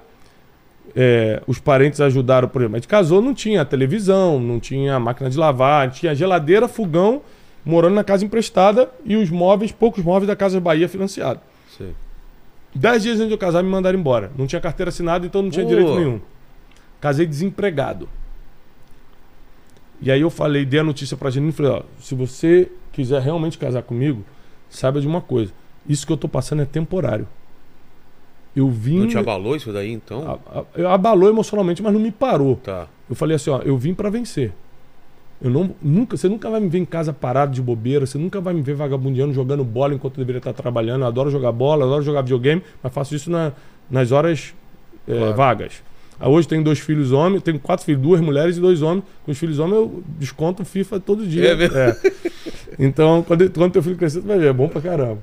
Então, é, você nunca vai me ver de bobeira. Eu tenho uma missão na Terra. Ela falou assim: não, eu vou casar contigo, vamos embora. É, eu lembro que ela tinha um trauma, porque eu era pobre, mas Janine veio de uma parada meio miserável, assim. mesmo? é. Então ela falou assim: a única coisa que eu te peço, nunca deixa cortar a luz. Ela tinha um trauma muito grande de cortar a luz. Falou, nunca deixa. Ela falou: pode faltar comida que a gente se vira, a gente come na casa de um parente, tal, mas luz não deixa cortar. É, então eu fiquei neurótico o negócio de ficar pagando luz, para a luz vir muito barata, para eu nunca deixar cortar, porque os seis primeiros meses a gente não tinha dinheiro nenhum. Porque eu fiquei dentro da minha casa projetando a agência de turismo que eu ia abrir. E aí, quando passaram-se seis meses do nosso casamento, eu E dinheiro pra abrir? então, aí eu não tinha dinheiro e aí eu liguei pro Pedro, o dono do estúdio. Falei, cara, vou ter que me humilhar aqui e te pedir oportunidade de novo, porque eu preciso de. Ele falou assim, cara, eu deixo você trabalhar, mas só tem horário das duas às sete da manhã. Cara, que cruel, porque era na Barra da Tijuca, eu morava ali entre Vicente Carvalho e Irajá, Vila da Penha, que é do Rio, sabe onde é, perto do metrô de Vicente Carvalho. Cara, acordava eu tinha que dormir tipo 6 horas da tarde para acordar às 10, dormia Putz. 4 horas para pegar um ônibus para Barra da Tijuca à noite com risco de assalto, não sei o quê. Quem é do Rio sabe o que eu tô falando, passar a linha amarela, e tal, para ir para Barra da Tijuca para trabalhar de madrugada. Para ganhar na época, sei lá, 35 reais a hora, alguma coisa assim que eu ganhava. Mas pelo menos eu comecei a garantir assim, não corta a luz, não acaba o gás, Entendi. Comecei nessa. Numa madrugada dessa, gravando no estúdio, olha como é que Deus faz as coisas, cara. É por isso que eu falo. Você pode estar desempregado, você só não pode estar desocupado. Deus não gosta de desocupado, cara. Toda pessoa que Deus chamou na Bíblia estava trabalhando. Tiago, eu estou desempregado. Não, não é estar empregado. É não, é não estar parado. Você pode estar desempregado, mas sei lá, cara, arranja um carro para lavar, faz alguma coisa, porque nisso ali Deus vai colocar pessoas no teu caminho para te promover. Então, eu estava desempregado, mas não estava parado. Eu estava ali na madrugada, que, pô, era terrível para mim. É, trabalhando. Numa madrugada dessa, eu conheci um rapaz chamado Marcelo. Até hoje, meu amigo Marcelão. Marcelo era um pagodeiro que tinha acabado de se converter e estava gravando um CD gospel. E aí, eu estava lá no mesa de gravação, gravando ele, ele chegou para mim e falou assim: Cara, eu tenho um sonho de abrir uma empresa, mas assim, eu, eu, eu não tenho dinheiro, não sou um cara rico, não. É, eu, moro ali em Vila Isabel, perto, na comunidade, perto da comunidade, mas só que minha avó morreu e me deixou uma pequena herança. Eu tenho 60 mil reais. Se você tivesse que abrir um negócio, o que, que você abriria? Eu, Aí, cara, eu peguei uma pastinha que eu tinha de couro e mostrei o projeto da minha agência. Eu tinha tudo escrito. Outra coisa, esteja preparado para a oportunidade. Falei, cara, eu tenho esse projeto dessa agência aqui. Ele, agência de turismo? Dá dinheiro? Eu falei, claro, ó, os ganhos são esses. Mostrei toda, toda a planilha. Se a gente vender isso, a gente pode vender pacotes que dão um porcentagem maior, não focar tanto em passagem aérea. Ele falou assim, tá fechado. Eu falei, calma aí, cara, ele tá fechado. Apertamos a mão, fechamos a sociedade, ele depositou os 60 mil, abrimos CNPJ, tudo no, no, endereço da casa emprestada que eu vivia. Atrás da casa emprestada tinha um quarto, um quarto e banheiro. Ali a gente montou uma agência com um telefone, uma mesa daquela bem furreca, e eu comecei a ligar para meus amigos de estúdio, ligar para os músicos. Ligar para o banda tal. Lembra de mim, Thiago? O Brunet ficava na mesa, lembra? Cara, eu tô com uma agência de turismo. Cara, tô fazendo viagem, eu posso cuidar da, da agenda da tua banda e tal. Eu comecei assim. Os três, quatro primeiros meses, cara, a gente não vendeu absolutamente nada. Caramba. E três ele- meses sem vender três nada. meses sem vender nada. Aí o Marcelo chegou pra mim e falou assim: Cara, esse negócio de turismo é muito ruim, quero sair fora. Eu falei, mano, como é que eu vou te pagar? Ele falou: faz o seguinte, me tira desse CNPJ, porque eu não quero nem estar comprometido com isso. Pode me tirar e me paga depois. Cara, quando eu tirei ele do CNPJ, que eu tive que pegar 500 reais emprestado com meu avô, Pra fazer é, alteração. o meu avô Valdemar, que já partiu também. Vou, me presta 500 reais para eu fazer a alteração contratual. Fiz, tirei o Marcelo. Quando eu tirei o Marcelo, todas aquelas ligações. Não tô falando que o problema foi ele, não, tá, Marcelo? Tô- Só tô dizendo que cada um tem um, um destino, tempo, né? né? Quando ele saiu, todo mundo que eu liguei esses três meses falou: Cara, tu ainda tá com a agência? Eu falei: Tô. Aí eu comecei a recuperar o dinheiro. Cara, em três, quatro meses eu paguei o Marcelo. Porra. E a agência começou a acontecer, acontecer, acontecer, até que a gente começou a ficar grande, porque em 2007 eu, eu fui. Isso aqui é uma história bonita que eu acho que eu nunca contei em público. 2007 a gente é, vendia e pagava as contas, vendia e pagava as contas, vendia e pagava as Tirando contas. daqui, colocando ali. É, não, não sobrava pra nada, eu ainda tava morando de favor nessa casa e tal. E aí tinha uma feira no Rio de Janeiro chamada BAV, que era a Agência Brasileira de Agente de Viagens. Era no Rio Centro, lá no Sei onde é. Recreio. E aí a gente, a gente, eu digo eu e meu primo, meu primo trabalhava comigo de graça para me ajudar na agência, ele atendia o telefone, eu era o, o CEO, eu era o diretor, e ele era o atendente. E o abraço, Lucas, hoje é, é- é presidente de, de, de time de futebol. E aí o Lucas ficava atendendo o telefone e falou, cara, tá na época da Bave, vamos ver se a gente consegue ir. Aí a gente não tinha dinheiro pra ir, cara, de gasolina, pra pegar o carro emprestado do meu pai, um palio. Meu pai tinha um palio branco, a gente chamava de maestro, porque vivia em concerto. Aí, todo ferrado o palio. Aí não tinha, não tinha tampa de gasolina e tal. A gente conseguiu juntar sete reais. Colocamos de gasolina e saímos sete horas da manhã pra ir pra feira da Bave. Tá. Eu e o Lucas, a gente morava perto, passei, peguei ele na casa do pai dele e fomos para pro recreio. Cara, quando a gente chegou lá, umas 8 horas da manhã, o cara falou assim: ó, é, primeiro é pago. Eu falei: é pago? Não, é paga para entrar. Tipo, cento e poucos reais eu não tinha. Segunda coisa, só abre duas da tarde. O que vocês estão fazendo aqui 8 horas da manhã? Cara, a gente não tinha o que comer, não tinha dinheiro para voltar. E aí a gente sentou, cara. Eu e o Lucas, a gente sentou assim em frente ao Rio Centro e ficamos desolados. Aqui na calçada, assim? É, na escadaria que- do pavilhão. Ficamos na- na escadaria do pavilhão, dentro do Rio Centro, na escadaria do pavilhão. Eu falei, Lucas, como é que você não viu o horário, irmão? Ele, Caraca, mano, pior que eu tô cheio de fome. Eu falei, pô, eu também. e aí eu fiz uma oração, por isso que eu acredito muito em Deus. Deus não precisa provar mais nada pra mim. O que eu já passei na vida, Deus não precisa provar mais nada pra mim. Eu falei, Deus, se você existe, me dá um sinal se eu tenho que ir embora, se eu tenho que ficar e tudo. Pá, pá. Naquela manhã que a gente estava esperando, já era umas 10 horas da manhã, passou uma moça. Falou assim, Lucas, reconheceu meu primo. Ele, opa, por que vocês vieram aqui? Não, a gente veio para ver se a gente consegue entrar. Ela falou assim, vocês não têm um convite? O Lucas falou, não. Falou, peraí que eu consigo dois para você. A mulher era de um stand, Sei. conhecia o Lucas da faculdade de turismo, o Lucas fez turismo, e deu dois ingressos pra gente. Pô, pronto, é o sinal, vamos né? ficar. É. Segundo sinal, E ir pra comer. Segundo sinal. Uma hora da tarde abriu os portões. Cara, quando a gente entrou, que a feira começava duas horas, mas uma hora já abriu os portões. Sei. Quando a gente entrou, todas as barracas, tinham comidas típicas dos seus países de graça. Então, tipo assim, visite Marrocos. Sei, sei. Visite Arábia, visite não sei o quê. E as comidas típicas de graça.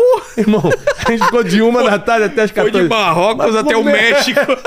Mas passamos mal de comer. E fomos na Itália. Onde é que tá a Itália? Eu quero pizza. Aí, vambora.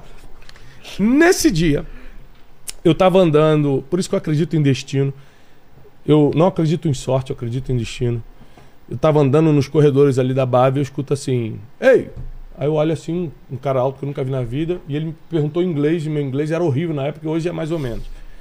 Ele falou assim: Você já conhece Israel? Você já conhece a terra de Jesus? Aí eu falei pro Lucas, ele perguntou se eu conheço Israel, o cara é. Aí eu falei assim, não, ele, ok, falou me. Aí me sentou num stand, pegou um, um, um folheto e começou Sim. a mostrar Israel ele. falou, você tem agência? Eu falei, tem. Aí eu tinha uma, um. Ele falou assim, se eu te convidasse para ir lá conhecer Israel, você iria? Falei, como assim? Conhecer para você ter é, como produto é, Israel, para você Pra você vender Israel. e Aí eu vender. pensei, cara, eu sou amigo de um monte de evangélico, de um monte de católico, um monte de pastor, um monte de padre, desde a época do, do estúdio até por causa da minha formação religiosa. É, falei, cara, tenho, mas eu não acreditei no cara. O cara me deu um cartão, pegou o meu, não acreditei no cara. Passou três dias, esse cara me ligou e falou assim: tá de pé? Eu falei, tá. Então eu vou mandar passagem aérea, você pode vir conhecer Israel. O cara mandou passagem aérea, fiquei no hotel, ele era dono de quatro hotéis muito luxuosos em Israel. E em 2007 eu conheci Israel. Ele me botou para conhecer os lugares. Mas assim, só Jerusalém, se você rodou lá? não, rodei Israel todo. Tá. Fiquei 10 dias assim, no norte ao sul. No último dia, quando para se despedir, ele sentou comigo assim no hotel dele e falou: Olha, eu te lanço um desafio. Você trazer três grupos por ano a Israel. Pode ser de grupo de 10 pessoas, Sim. de 15 pessoas. É só você começar a falar com as pessoas que têm interesse em Israel. Eu falei: três grupos por ano é minha meta? Ele falou: É. Eu voltei para o Brasil, reuni com a minha esposa. Falei: Fui para Israel, tive uma experiência maravilhosa. As pessoas precisam conhecer aquilo. E passava o dia no telefone ligando. E é, viu? Foi esse ano em Israel, então eu posso dizer que é. É maravilhoso. Incrível. Eu, vou, eu já fui 48 vezes a Israel. Nossa, cara, eu fui pela primeira vez agora. É, é, é, agora, dia 19, a gente está indo. Daqui a duas semanas eu estou indo de Tá. novo. Todo ano eu levo um grupo. É, Hoje não mais como agência de turismo, mas como guia espiritual. Sei, sei. É, Eu fui com o Saião. Conhece o Saião? opa, fera. Fera. Entende muito de Bíblia. É um, um dos grandes mestres de Bíblia, É. né? E aí. é, Qual que foi a estratégia que você pensou? Eu comecei a ligar para os pastores, para os padres. Sempre fui bom de falar. É uma das coisas que eu sempre tive a habilidade de falar em público. E eu falei assim: olha, se o senhor quiser, eu vou na igreja ou na paróquia e dou uma palestra sobre o que é Israel, porque as pessoas precisam saber o que, que é. Eu sei que em um mês a gente fechou três grupos de 50 pessoas. Então a minha meta do ano eu bati um mês. Aí esse cara apaixonou, Adorou, é, falou, claro. mano, você aí começou a investir em mim, vamos embora, vamos crescer. Em, de 2007 a 2012 eu me tornei uma das agências referências de levar é, brasileiros a Israel. A gente levava 3 mil brasileiros por ano, Cara. 3.500. Tinha grupo nosso de 400 pessoas em um grupo. Nossa, a logística disso. Era, era gigante. E aí a gente foi pra Barra da Tijuca, que todo, todo suburbano do Rio de Janeiro tinha um sonho de ir pra Barra. né? Aí eu botei loja na Barra da Tijuca, comprei apartamento na Barra da Tijuca, começamos a prosperar. Só que esse prosperar não era com inteligência. Eu tinha um coração muito orgulhoso. Comprava carro financiado sem poder, carro além das minhas necessidades, sem poder, para mostrar que tinha. Você Me tinha ach- umas coisas me não achava resolvidas. Muita que- coisa não resolvida. Me achava importante, me achava. Me achava bom. Sou bom, sei fazer. É, comecei a dar muito problema no meu casamento, porque começava a me achar um especial. Falei, agora todo mundo me quer. Só que tem um problema quando você entregou a vida para Deus e começa a levar essa vida. As tuas orações continuam valendo. Então, você, quando você ora assim, Deus faz a tua vontade na minha vida, não importa se você falou há dois anos atrás, continua valendo. Em 2014, eu atingi o auge da empresa. Meu sonho era levar o Augusto Cury para Israel. Ele levou. É, levei. Levei na, na época que o Augusto era intocável. Augusto Cury, em 2000, de 2012 a 2014 no Brasil, ninguém achava Augusto. Vendia 40 milhões de livros. Ninguém sabia quem era o cara, porque ele era enigmático. Agora Sei. ele está mais acessível e tal. O professor Augusto me ajudou. Eu quero até reconhecê-lo, porque eu só escrevo livros por causa É dele. mesmo? Foi meu primeiro tutor prefaciou meu primeiro livro quando eu não era ninguém, ou seja, acreditou em mim quando eu estava quebrado, quando eu estava arrebentado. Muito obrigado, professor. E aí, essa viagem foi o auge da minha carreira como agente de turismo quando eu voltei. Fui fazer uma viagem para Nova York com a minha esposa para dar uma descansada. O Lucas, meu primo, me ligou e falou assim: Cara, volta pro Brasil que eu acho que a gente quebrou. Como assim? Aconteceu uma sequência de coisas que hoje eu vejo que é Deus. Eu, eu costumo falar o seguinte: quando tudo dá errado na tua vida ao mesmo tempo, só pode ser Deus. Porque o, O quê? É, Como quando tudo, o, tudo o- tá o errado. diabo, em teoria bíblica, o diabo ele, ele consegue, por causa de uma brecha, o diabo não te toca, né? Ele- A É. Bíblia diz que ele está ao derredor bramando como leão. Mas quando ele te toca é porque você deu uma brecha. Mas você dá brecha numa área, pô. É. Então ele toca numa área. Tudo ao mesmo tempo começou a dar errado. O dólar triplicou, Israel fechou as fronteiras porque entrou em guerra com a Palestina. É, um grupo, a gente nunca tinha sido processado na vida, um grupo que ia sair de um amigo meu. Putz. Me processou 36 processos de uma vez. Então, processo, Israel fechou, todo mundo começou a pedir reembolso. Dólar. Aí eu recebia 1,80 o dólar e tinha que pagar 3,60, 4 reais. Cara, foi uma tragédia. Quando eu voltei, eh, não tinha mais como administrar. A gente resolveu fechar a empresa. Esse foi o pior momento da minha vida e foi a chave, foi a, a minha virada. Foi nesse momento que eu percebi que não dá para brincar com Deus. Deus não é enfeite. Ou você o tem como Senhor, ou não se aproxima, porque a Bíblia diz, porque você não é quente nem morno, nem quente nem frio, porque você é morno, eu vou te vomitar da É. boca. O que isso quer dizer? Eu acho Deus bonitinho. Melhor não se relacionar com Deus. Se é pra achar bonitinho, pra achar uma paz, você vai ficar morno. Quente é, eu vivo pelos princípios, se pecar me arrependo e volto pros princípios, eu sou de Deus e não negocio com o outro lado. O morno é, ai Deus é tão bom, às vezes eu até vou na igreja, eu fumo maconha no sábado, uma cocaína e equilibra tudo. Vou na igreja no domingo de manhã, morno. E o frio é, não acredito em Deus. Sim. Aí a Bíblia diz, é melhor você ser frio, ou seja, não acreditar, do que ser morno. Caramba. Porque morno Deus te vomita da boca dele. Ou seja, tem nojo. Tá. Tá escrito, não sei o que eu tô falando não, tá bom? Então, eu descobri nessa queda que eu era um morno. Você tava morno. Que eu, eu gostava de não Deus, eu? Ah. achava bonito, não tava frio, eu tava morno. Eu achava Deus bonitinho, eu achava Deus legal. E, e- Quando você precisava, você usava. quando eu precisava, Deus me ajuda, me dá um dinheiro, me dá um... Deus não é teu banco, não. Entendeu? É. As pessoas confundem Deus. Deus não é tua babá pra ficar fazendo tuas vontades. Quando eu tive filho, eu entendi muito Deus, cara. Porque Deus, por exemplo, meus filhos, se eu for só dar o que meus filhos querem, eles vão morrer de diabetes aos 10 anos de idade. Porque eles me pedem doce, paçoca, pirulito, sorvete todo dia. O que, que a gente dá? Arroz, feijão, carninha, brócolis. Ou seja, Você dá o que eles necessitam, O filho né? só pede o que quer, mas o pai dá o que precisa. É. Foi aí que eu entendi Deus.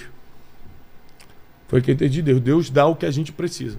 E aí em 2014 eu quebrei, fiquei nove Pera só meses. um pouquinho. A Fabi fica fazendo sinais. Sina... É, Ô, fala ô, o que Fabi, quer. fala o que você quer. O que é? Da comida? Você... Quer, quer comer agora ou depois? Eu, o que você Eu- quiser. eu tô de boa, Eu também enquanto. tô de boa. Porque ela Também. fica assim. Aí eu fico, fico desesperado, É, você não entende. Tem, uma- tem um quadrinho, escreve as coisas. Mas oferece pessoal aí, se vocês quiserem comer, fica à vontade. Desculpa. Vamos E lá. aí, é, essa quebra, eu fiquei revoltado com Deus e falei: Deus não existe. Você chegou a. Cheguei, a- a- cheguei a chutar a parede e falar: Deus não existe e tal. Por quê? Porque eu passei por uma humilhação muito profunda. Como eu não tinha mentor, hoje tudo que eu falo, Vilela, é porque ou eu errei naquilo, ou eu acertei. Eu só falo do que eu aprendi vivendo. Eu não falo nada do que eu aprendi lendo. Entendi. Só do que eu aprendi vivendo. Porque eu quebrei, porque eu fiz as maiores besteiradas. Por exemplo, quando eu quebrei, eu tinha um patrimôniozinho, tinha um apartamentinho, tinha carrinho. Pra manter o bom nome, no desespero de manter o bom nome, eu saí vendendo tudo pela metade do preço. Pra ir pagando dívida. Só que era tanto juros já de banco, de fornecedor, não sei o que, que só pagava juros. Queimei o meu mini patrimônio pra pagar juros. A dívida continuou. Aí agora eu fiquei pobre de verdade. Aqui eu conheci a humilhação. Todo dia cobrança, oficial de justiça na minha casa. Fui morar na boca de uma favela. Eu estava morando na Barra da Tijuca antes, que era um lugar bom do Rio de Janeiro. É, com um carro infernal. Eu já tinha, eu tenho quatro filhos, eu já tinha os dois mais velhos, pequenininhos na época. Isso foi o ano de 2014.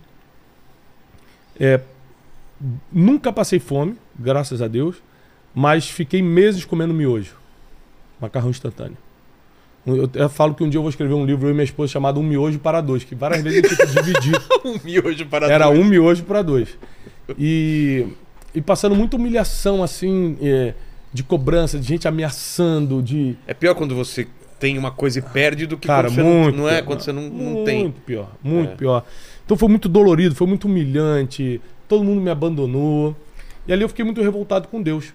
E aconteceu uma parada que foi a minha virada. Eu peguei a Bíblia e falei assim: eu vou ler isso aqui tudinho pra achar um erro e provar que Deus não existe.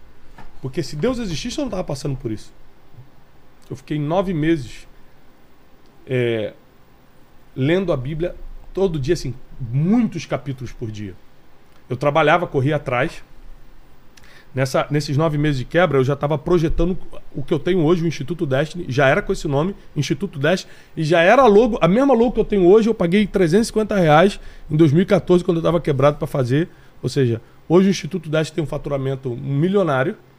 E eu comecei quebrado na minha casa, assim. Então eu vou começar a pegar a única coisa que eu tenho, que é falar em público, que é pegar minha experiência. Na época eu já tinha mestrado em desen- desenvolvimento pessoal nos Estados Unidos, em coaching. Vou usar isso para ajudar as pessoas.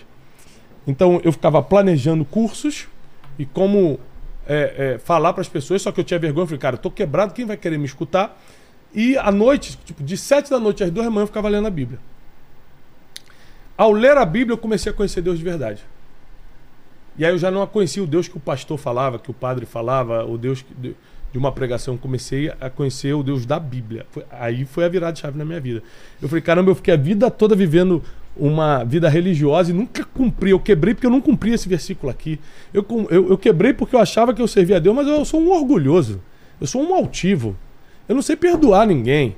Eu não tinha mentor, não, não não- não peço conselho. Aí ele ia provérbio e falava: na multidão de conselhos tem sucesso, mas na falta de conselheiros fracassam os projetos. Falei, cara, tá aqui, ó. Por isso que eu quebrei, eu nunca tive conselheiro, nunca tive mentor. Então, tudo que eu ia lendo na Bíblia, eu comecei a praticar. Eu fiz um trato com Deus. Falei, tudo que está escrito, eu vou viver do jeito que está escrito. E desde então, desde julho de 2014 até hoje, eu estou vivendo o que eu leio. Com muitos erros. Que as pessoas acham que porque a gente fala, a gente não tem erro. Muitos. Sou ser humano. Só que eu me arrependo de todos eles. E não vivo em nenhum erro. Não vivo em cima de nenhum erro. Porque eu quero praticar o que está escrito. Mas sou falho, sou ser humano. Mas você teve essa quebra. E aí, como que você consegue. Dá a virada? É. E aí eu tenho essa experiência com Deus, que ela acontece em dezembro de 2014, depois de ler a Bíblia há muito tempo. Eu acordo no dia 24 de dezembro, Natal. A Janine olha pra mim e fala o seguinte: Tiago, acorda. Acabou o papel higiênico e o gás. Dia do Natal. Putz. A gente já não ia ter ceia mesmo. Mas, cara, sem papel higiênico sem gás foi uma humilhação muito grande. E nesse dia eu comecei a discutir com Deus. Falei, eu tô entendendo que você existe. Eu entendi que eu errei esse tempo todo, mas você vai deixar eu passar por isso? É de novo pedir um sinal. Eu sou muito de pedir sinais a Deus, né? Como eu pedi naquele dia da feira de turismo, eu falei, Deus, se, eu, se você vai me tirar dessa situação, me dá um sinal hoje. E se você me tirar dessa situação, eu vou viver todos os meus dias para que as pessoas não passem pelo que eu estou passando. Porque eu entrei em depressão, mas não é depressão, tristeza, não. Porque hoje em dia as pessoas me escrevem, tô em depressão. Eu falei, cara, se tivesse, eu não tava nem me escrevendo. Você não tá em depressão coisa nenhuma. Você tá com triste, você tá, tá num processo de depressão. Entendi. Depressão, irmão, eu, seis horas da tarde, Vilela, eu começava a tremer achando que ia morrer, deixava a carta de despedida pra minha esposa. Eu caía na rua, tipo assim, vou na padaria. Caía na rua achando que tava tendo um ataque de coração. Meu Deus, me ajuda! Eu tô tendo um ataque de coração. Era ataque de pânico, passando vergonha. Ah. Eu passei por isso. E medo, sabe, das cobranças e tal. Mas uma coisa interessante, nunca deixei, não mudei meu telefone na quebra, atendia todo mundo, ah, vou te matar. Eu falei, querido, pode até me matar, mas eu não posso pagar. Eu só eu nunca menti pra ninguém, não tenho. é, eu posso daqui a 10 meses negociar em tantas vezes e tal. Ou seja, isso é um, foi uma coisa muito forte. Se você não mentir, não deixar de atender, falar a tua realidade, 80% vai renegociar, 20% vai continuar te ameaçando, você tem que ter força emocional para superar e espiritual. Me peguei muito a Deus nessa época. E aí a a virada aconteceu nesse 24 de dezembro. E eu falei: se você, Deus, se você tem um plano comigo, me dá um sinal hoje. E eu prometo que todos os dias da minha vida eu vou me dedicar para que as pessoas não passem pelo que eu passei, emocionalmente, financeiramente, espiritualmente. Tanto que eu falo hoje sobre finanças, emoções e espiritualidade. Que é o meu compromisso com Deus. Passou umas duas horas. Tocou a campanha na nossa casa que ninguém sabia bem onde a gente morava, porque a gente tinha se mudado. Por causa da quebra, a gente foi morar nesse lugar feio. Era uma tia da Janine, minha esposa, que a gente não via há muito tempo. Ela falou: olha, a, a Evelise, minha sogra, que também faleceu recentemente, é, me deu seu endereço. É, faz muito tempo que a gente não se vê, a gente já não via essa tia dela há uns 4, 5 anos. Eu não sabia o que vocês gostavam, não queria comprar um presente de Natal que vocês não gostavam, então eu trouxe um dinheiro e me deu 800 reais. Esse foi o melhor Natal da nossa vida. Eu já tive natais assim incríveis com meus filhos, na neve, nada se compara a esse Natal de 2014. Porque eu vi a provisão de Deus chegar na minha mesa. Eu vi que Deus se preocupava comigo, que Ele não tinha me abandonado, e ali eu reforcei meus votos. A partir de hoje, eu vou todo dia ensinar as pessoas a não passarem pelo que eu estou passando. Então, eu tinha 540 amigos no Facebook. Na época, não era nem página de Facebook, era amigo. E eu mandei fazer um banner que eu paguei 35 reais, aqueles banners online. Eu falei assim: olha, curso do Instituto Destiny, com o Thiago Brunet. Como manter-se firme diante. Ou seja, nem, nada eu prometi que não sabia. Tipo, como ficar rico. Pô, tô pobre, como é, é. que eu vou ensinar como ficar rico? Né? Hoje tem um monte de gente que aluga carro importado para postar rios no Instagram para dizer que é rico para poder arrancar. Se você trabalhar com a mentira, você nunca vai ter a bênção divina. Todo mundo que disfarça para tirar vantagem tem prazo de validade. A mentira tem prazo de validade. Quem não é de verdade tem prazo de validade. Então, eu lembro que nesse curso, meu primeiro curso de 2014, eu anunciei somente o que eu tinha autoridade para falar. Que era? Como se fortalecer emocionalmente mesmo estando endividado. PHD. PHD. Como acreditar em Deus mesmo quando você tem dúvida. E blá blá blá. É, o nome do curso era Inteligência. Era Desenvolvimento. É, Inteligência e Desenvolvimento. Curso Inteligência e Desenvolvimento com o Thiago Brunet. Eu já tinha mestrado no assunto, então eu, eu tinha o diploma para dar o curso. Só que eu estava numa situação caótica. Então o que, que a gente fez? gente negociou alugar uma salinha na Barra da Tijuca, alugar que eu digo só pelos três dias de curso. Sim. Janine, minha esposa, ficava na porta servindo o coffee break, o café, e eu ficava de terno gravado para passar mais credibilidade. E a gente conseguiu 12 alunos, de 540 amigos no Facebook, eu só divulguei ali.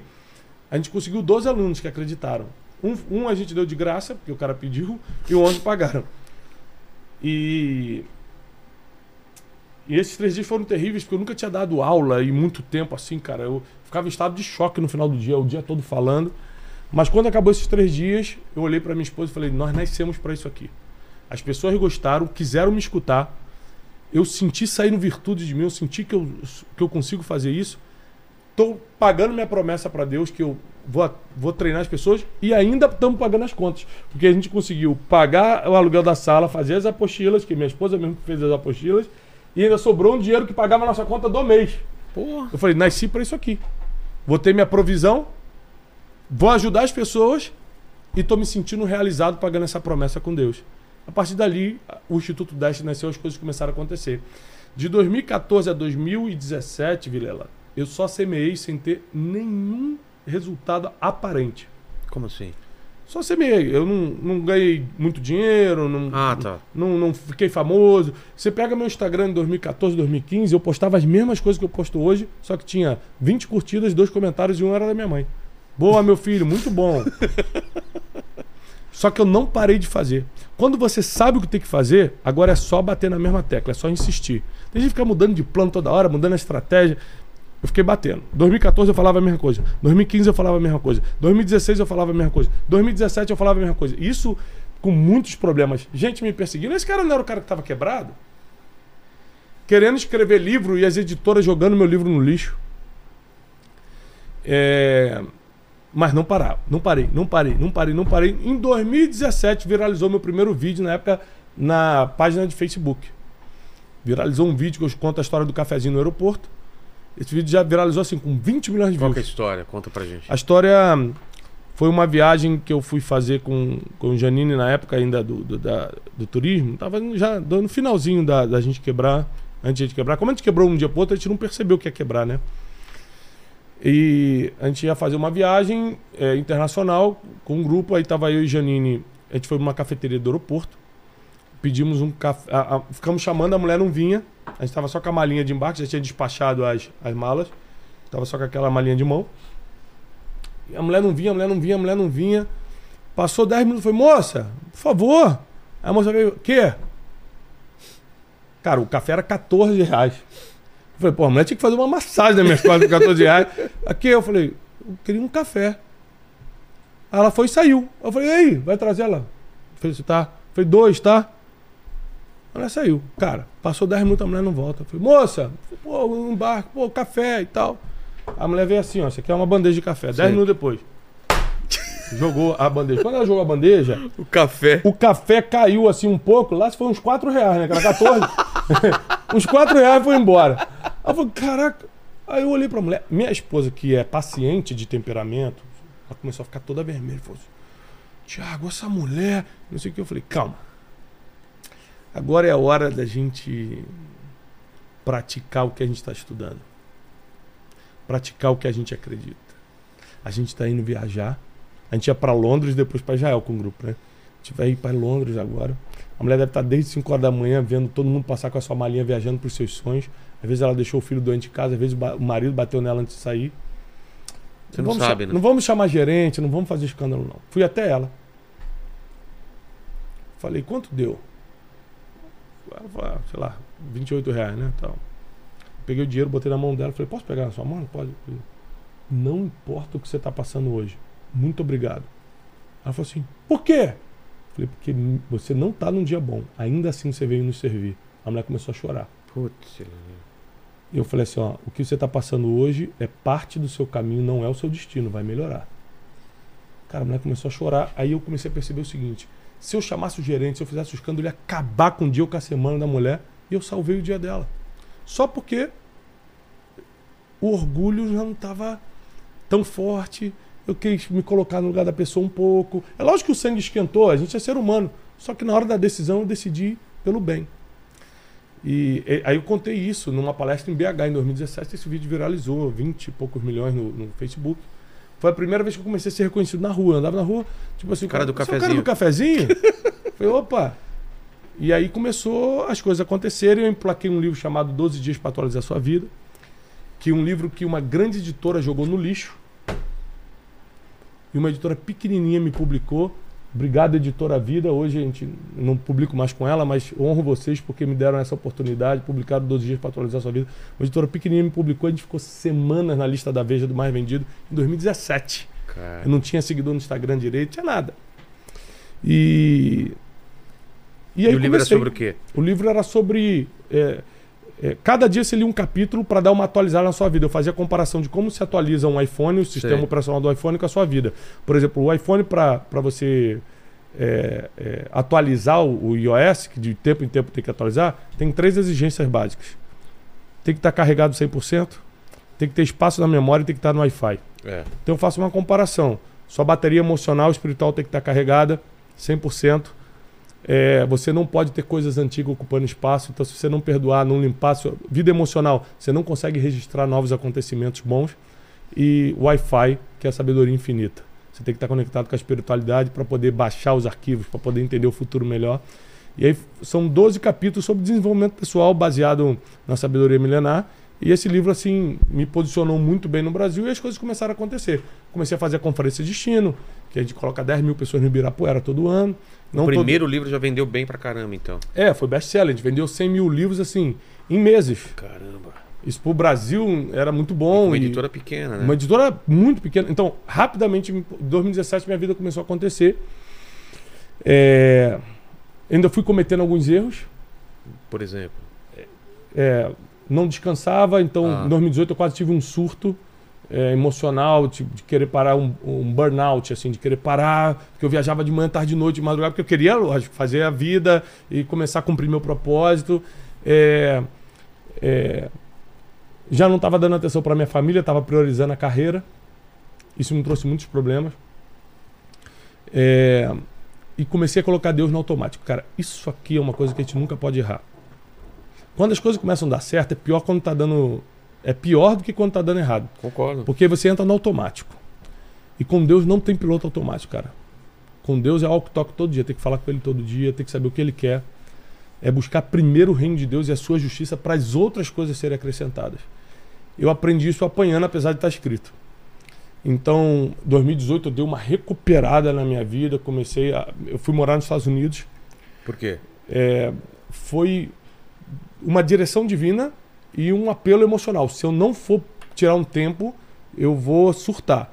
E aí a gente já, financeiramente, o Instituto já estava com, sus- com- com sustentabilidade, já conseguia me manter lá. E aí eu morei de 2018 a 2020 nos Estados Unidos. Trabalhando de lá, escrevi o livro Especialista em Pessoas, acordando todo dia às 5 horas da manhã lá, levava, comecei a ser pai de verdade, levar meus filhos na escola, fazer exercício de casa com eles, colocar para dormir todo dia, orar com eles antes de dormir. Aí eu fui aprendendo o ritmo familiar, fui entendendo que para eu ter longevidade, inclusive eh, profissional, ministerial, eu precisava escutar Deus de verdade e não colocá-lo no automático, priorizar os da casa, ou seja, a Bíblia diz que aquele que não cuida dos da própria casa é pior do que o infiel e negou a fé. Então, cuidar da minha casa, ser um homem de caráter independentemente de qualquer situação, isso tudo fui aprendendo, já crescendo, né? Você vê que por, por que eu não julgo ninguém? Porque eu sou filho de pastor, neto de pastor, tenho a Bíblia desde criança e errei um monte de coisa na vida, pô. É. Como é que eu vou julgar o cara que tá vindo do tráfico, tá vindo das drogas, tá vindo que o pai violentou, que mano, é difícil julgar, não dá, cara. Todo mundo comete seus erros. Agora, as pessoas não podem é continuar no erro depois de conhecer a verdade. Aí tem que ter arrependimento, mudança de rota e, e, e caminhar para o seu futuro, para o seu destino com, com, com persistência, com obstinação e, e tendo princípios como base para seguir. Então, basicamente, minha virada foi isso, 2014. Essa decisão de começar o Instituto e treinar pessoas. Em 2017, a explosão do livro e meu posicionamento como palestrante. E eu era muito resistente a ser pregador, É mesmo? porque eu não queria me envolver com nada que fosse religião. Tanto Por causa que do seu pai? por causa desse lance da igreja, de. Ah, outra coisa, é, eu achava que se eu me envolvesse com religião, eu falei, como é que eu vou ganhar dinheiro e ser religioso ao mesmo tempo? Entendi. E eu, eu, eu queria fazer meu instituto crescer, eu queria ser um palestrante solicitado. Hoje a gente já vendeu mais de um milhão de livros físicos no Brasil. Eu sou um palestrante muito solicitado pelas empresas, pelos grandes eventos. Eu fui construindo isso. Mas com o tempo é impossível fugir do teu propósito, do teu chamado. Eu acredito que todo ser humano tem duas missões, Vilela. A missão que você escolheu e a missão que Deus te dá. A primeira missão vai te dar dinheiro, a segunda missão vai te dar propósito, vai te dar realização de vida. Então, por exemplo, eu escolhi ser palestrante, eu escolhi ser treinador de pessoas, ser escritor. É, isso me sustenta e ainda patrocina a minha missão 2, que é ser um mensageiro de boas notícias, ser um pregador. Então, toda vez que você me vê pregando em algum lugar, pregando, que eu digo, abrindo a Bíblia e pregando, eu não estou ganhando, eu estou pagando. Às vezes eu pago minha passagem para ir. Ah, entendi. Você não Entendeu? cobra pra. Não, não, não, não. Nunca vai ver. Você nunca vai ver Thiago Brunet fazendo isso.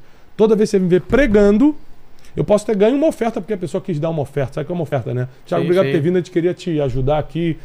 Cara, e as ofertas não tem nada a ver com o que eu ganho na minha vida profissional. Então, não, com não faz palestra. diferença. É, não faz diferença prof- profissionalmente, financeiramente. É, mas por uma questão bíblica, às vezes eu até aceito oferta. Mas a maioria das vezes eu falo, eu tô indo aí. Agora eu fui na Angola pregar. Paguei minha passagem. Eu deixei uma oferta pro pastor da igreja lá. Mas por que a, Angola? A Angola me convidou. O pastor me convidou. Ah, é? Pô, Você legal. pode pregar na minha igreja, uma igreja é, muito, muito, muito animada lá em Angola. Os Sei. africanos são excelentes, né? Eu quero muito tive em conhecer lá. Moçambique, um beijo, Moçambique, tive em Angola. Foi maravilhoso, nos receberam com muito amor, com muito carinho. São leitores de nossos livros, assistem o Café com Destino pela Manhã, que é o nosso programa matinal no YouTube. Então, assim, aí agora a ficha caiu pra mim de uns quatro anos pra cá. Peraí, Você não, pode, não precisa abandonar uma não preciso coisa. abandonar. É, esse, minha missão 1, ainda vai patrocinar a missão 2. Qual era o meu bem doante? Viver da missão 2 e passar pelo que meu pai passou. Entendi. Privar minha família, ou por ser religioso, não posso ter isso, não posso ter aquilo. Então, hoje em dia, irmão, é, é que eu, não, eu sou contra a ostentação, né? Sou contra a ostentação e contra excesso. Então, assim, você só tem é, é, um corpo, você não precisa ter quatro casas. É. Você só vai dormir numa. Eu sou contra excesso por, por motivos pessoais, morais, sou contra excesso, sou contra o- é, ostentação.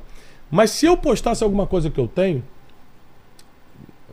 sei lá, qualquer coisa que seja o sonho de uma pessoa e eu tenha, eu não me sentiria culpado, porque tudo que eu tenho, eu conquistei com trabalho. Nada foi com a religião. Entendi. Tiago, mas você fala de Deus. Eu falo de Deus porque é minha fé, pô.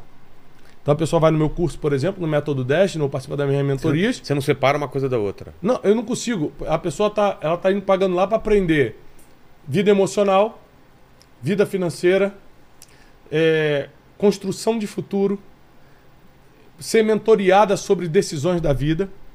Só que no meio disso, eu não consigo deixar Deus de longe. Eu ensino todas as matérias que está prometida no curso. Em algum momento eu falo, olha, você leva a fé que quiser, você pode até não acreditar em nada, tem muito ateu que é meu aluno, mas eu acredito nisso aqui. E aí coloco o que eu acredito. É, isso tem dado muito resultado, tem ajudado muitas pessoas. Então, as pessoas às vezes têm dificuldade de ver a prosperidade da outra, mas porque ela não quer pagar o preço de trabalho, de serviço, as horas investidas, as noites mal dormidas para É. prosperar. E, e aí eu venci esse trauma de religião, prosperidade e tal por causa do trabalho. E hoje eu os recursos que eu é, ganho no instituto eu invisto é, na minha missão 2. Então, ao invés de excessos, eu prefiro investir no meu processo, no meu propósito. Você falou em fé e o pessoal confunde muito fé com, com religião, né? Como você separa essas duas coisas, né? Religiosidade e É, fé. religiosidade e espiritualidade É. são duas coisas diferentes. A religião, né, a religiosidade, você fica debaixo de muitas regras não- humanas. Você não tem uma igreja, você não. Não, eu não, eu não É, sou então, pastor, de, não é sou eu pastor, eu, falando. frequento igreja. Exato. E eu aconselho todas as pessoas que se convertem a Jesus Cristo em alguma pregação minha, ou até nos meus cursos, que são muitas. Esse final de semana a gente teve método 10 e converteram centenas. Eu falo o seguinte: eu não sou pastor de igreja, mas eu aconselho que você procure uma igreja. Portanto, que você não olhe para as pessoas, porque lá vai ter maluco igual tem no clube, vai ter é, um 71 igual tem na rua também. É. um lugar como qualquer outro, só que se fala de uma verdade que eu acredito. Então vá para a igreja sem olhar para as pessoas, porque tem todo tipo de gente. Concentre-se na, na explicação bíblica, nessa verdade, e siga teu caminho. Professor Tiago, mas eu tenho que ir para a igreja para ir para o céu, para ser de Deus? Não necessariamente, mas tenta treinar em casa. É muito mais fácil na academia com, com personal trainer. É claro que você vai ter mais sucesso na academia com personal trainer. É claro que você vai desistir menos na academia com personal trainer. É claro que você vai treinar melhor, vai, não vai ferrar tua coluna. Vai fazer o processo direitinho. É 12, 12 séries, vai fazer as 12 séries. Aí o cara não consegue ir pra academia e vai falar que vai servir a Deus em casa? Não vamos ser religiosos e falar, "Ah, se não for pra igreja, vai pro inferno, que não é bem assim. É. Porque a Bíblia diz que tem que crer no Senhor Jesus Cristo e ser batizado para ser salvo. Então, é, é, a Bíblia está clara sobre isso. Mas sem a igreja, você está dificultando 99% da sua vida. Então, por mais que lá também não seja um lugar perfeito, que é feito por humanos, se prega um Deus perfeito. Então, eu sempre falo, vá para uma igreja. É, Mas o que, que a gente está falando? Reli é, religiosidade. A espiritualidade e religiosidade. Então, a religião, é, é, junto com a política, é a maior forma de poder que tem. É, total, né? Então é muito fácil você manipular, é muito fácil você dominar com a religião. Ainda mais usando o nome de Deus. Aquele livro de Eli, o filme Livro de Eli, Pô. com Denzel Washington, deixa claro isso. É. Quem tivesse a Bíblia na mão no recomeço do mundo ia dominar o mundo. O poder da, da religião é maior Pô. do que a política no recomeço. Então, é, o problema da religiosidade é que foram colocadas muitas regras humanas. O que pode e o que não pode. Não era o que estava escrito, era o que eu achava. Mas, Tiago, é ruim isso? Não, não é ruim. Por exemplo, a religiosidade, ela é boa, mas não é para todo mundo. Por exemplo, um aspecto religioso, mas não é bíblico. Roupa. Você vai em certas, em certas denominações cristãs, cristãs, o homem tem que usar roupa até que não pode mostrar o tornozelo, é, a mulher tem que andar com um roupão e tudo. Você fala, Tiago, que absurdo, absurdo para você. Para quem veio do tráfico ou da prostituição, e eu trabalhei muito dentro de favela evangelizando, eu te garanto que essa é a única forma do ex-presidiário, do traficante, da ex-prostituta começar a levar uma vida mais regrada. Porque ali é uma, fica uma obrigação. Você imagina as igrejas modernas hoje, do skatista, pintada de preto. é. O cara acabou de sair do tráfico e está ali num lugar que a regra é mais leve. O cara não consegue, irmão. Então a religiosidade não é que ela é ruim, é que ela não é para todo mundo. Mas tem pessoas que só vão sem direitar, até pela forma que foram criadas, pelo, pelo lixo, a lama que saíram dentro de um sistema religioso. Outras pessoas que elas estão precisando não é de religiosidade, é de espiritualidade, ou seja, contato direto com Deus. Entendi. Mas isso é para pessoas mais maduras, para pessoas que já entendem mais o caminho, pessoas que realmente querem andar conforme a palavra. Então, não existe bom e ruim, existe a fase da sua vida de acordo com o que você está precisando. Uma coisa não exclui a outra. Uma coisa não exclui a outra. Por exemplo, na, na minha adolescência, a religiosidade foi muito importante. Porque eu ficava assim, ó. Tinha uma regra, ó. ó Se fumar maconha, vai pro inferno. Se comer todo mundo, vai pro inferno. Então você ficava assim, você tava com vontade, os seus amigos com a maconha. E, e- e- todo mundo fazendo. Ô, ô, Paquito, você tá em que andar do. Que subsolo você tá a caminho do Não, eu inferno? tô no melhor lugar do inferno, que é o trono. Cara, você vê, cara. Eu vou lá. É, Deus tenha misericórdia tá, dessa alma. Não, exatamente. Ele tá tão exposto aqui, vem tanto pastor aqui, que, ô, ô, Paquito, você só por conviver aqui, respirar esse ar, você já tá salvo, cara. Ah, que bom, ufa. Porque senão, se fosse pelas minhas atitudes aí, acho que eu Para, tava... cara. Eu tô te ajudando. É, a, gente, a gente, na verdade, tem duas formas de conhecer a Deus, né? Pelo conhecimento e pela dor. É. Não é pelo amor e pela dor. Pelo, pelo amor nunca É, é. a é gente pelo escuta isso, conhecimento. pelo amor e pela dor, Pelo né? conhecimento. Você começa a ler e fala, cara, Racionalmente, racionalmente não tem como. você só vê vantagens, né? Eu fui à Índia várias vezes, estudei o hinduísmo. E Fui, aí? fui à, à- à Ásia, Japão, China, estudei a É filosofia mesmo? asiática. Fui vários países árabes, já li o Corão duas vezes. Fui 48 vezes em Israel. Judaísmo, eu conheço basicamente todas as regras e princípios. E, e decidi ser cristão não só pela fé, mas também por inteligência. Entendi. É o mais racional. mais Por sentido. exemplo, a única pessoa que promete perdão de pecados é Jesus. E para mim, a maior vantagem do evangelho é, é- é perdão de pecados, senão eu estava ferrado. É. Então, o evangelho tem muitas vantagens, não só naturais, mas a- o principal que é a vida eterna.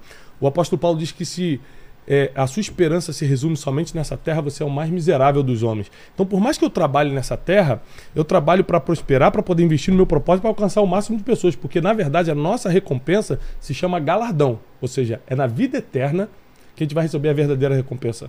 Então, meus olhos não estão aqui na terra. Eu trabalho aqui na terra porque eu estou vivo. E eu prefiro prosperar, produzir, alcançar o máximo de pessoas do que ficar em casa de braço cruzado. Esperando- Ou ficar num monastério meditando. Eu prefiro produzir e alcançar o máximo de pessoas. Mas minha esperança está na vida eterna. Eu posso alcançar isso pelo conhecimento ou pela dor. Irmão, entra agora no hospital público aqui. Vai no hospital do câncer. Eu fiquei É. três anos agora no hospital do câncer. Três anos por causa da minha sogra. Eu via cada cena, irmão. Mas cada cena. Eu sou muito reconhecido na rua, né? Então eu entrava no hospital do câncer. Aí vinha a enfermeira. Tiago, pode, por favor, vir aqui no quarto que tem uma moça que precisa de uma. Era um garotinho de sete anos, Putz, todo isso- definhado já. Isso quebra. Já né? sem cabelo, só no osso. Eu falei, meu Deus, a única esperança dessas, pessoas é a fé. Um dia que a gente foi enterrar minha mãe, é, eu vi como é, como é importante você conhecer a Bíblia, que é a única coisa que te consola no pior dia da tua vida. Falei assim, um dia estaremos juntos. A gente está indo para o mesmo lugar. É só uma questão de tempo, eu vou continuar cumprindo o meu propósito, vai com Deus. Porque eu conheci a Bíblia, eu te honrei, mãe. Vai com Deus, vai em paz. Te honrei o tempo todo. Te amei, sempre falei eu te amo. Ou seja, isso são coisas que a Bíblia te dá, que te dá conforto nos momentos que ninguém encontra conforto. Então, quando eu digo que a Bíblia tem muitas vantagens naturais, é, por exemplo, conforto É. na hora da dor, conhecimento na hora da indecisão, princípio na hora de escolher caminho. Agora, coisas materiais, a Bíblia não tem essas promessas pra você. Quer, quer- quer dinheiro? Faz, cara, faz um podcast, busca patrocinador, trabalha pra caramba. E pra Deus você pede sabedoria e saúde, pô. É. Experimenta não trabalhar pra ver se vai cair dinheiro. Experimenta, É. eu não sei estratégico, não andar com pessoas que me deem ideias de negócio. Experimenta não trabalhar, irmão. O que, o- se você quer andar com Deus, tem que ser pelo motivo certo. E para isso você vai ter que fazer vários sacrifícios e dizer não para várias coisas. E o motivo certo de andar com Deus é onde você quer passar a sua eternidade. Só que Deus é tão perfeito que além da eternidade, ele também te dá alguns benefícios aqui na terra, perdão dos seus pecados, ele traz paz que excede todo entendimento. Então você bloqueia a depressão, a ansiedade, o pânico, a insônia, quando tem a paz que tem todo que excede todo entendimento. Então tem muitas vantagens em andar com Deus, mas a promessa é a vida eterna. Entendi. Paquito, contigo aí. O que, que o pessoal tá comentando aí? Perguntas? Ó, vamos lá, a galera tá mandando um monte de café aqui. Que só na manda café quem é. Cafezinho. É o café com destino. É. E aí, ó, o Júnior Martins acabou de mandar aqui. Tiago, o que você acha da lei da atração? Quem é cristão pode usar e estudá-la, já que é muito ligado ao movimento da nova era? E se a resposta for sim, qual a melhor forma de praticá-la? Cara, o cara mandou um É, mandou tratado uma redação aí. A redação aí.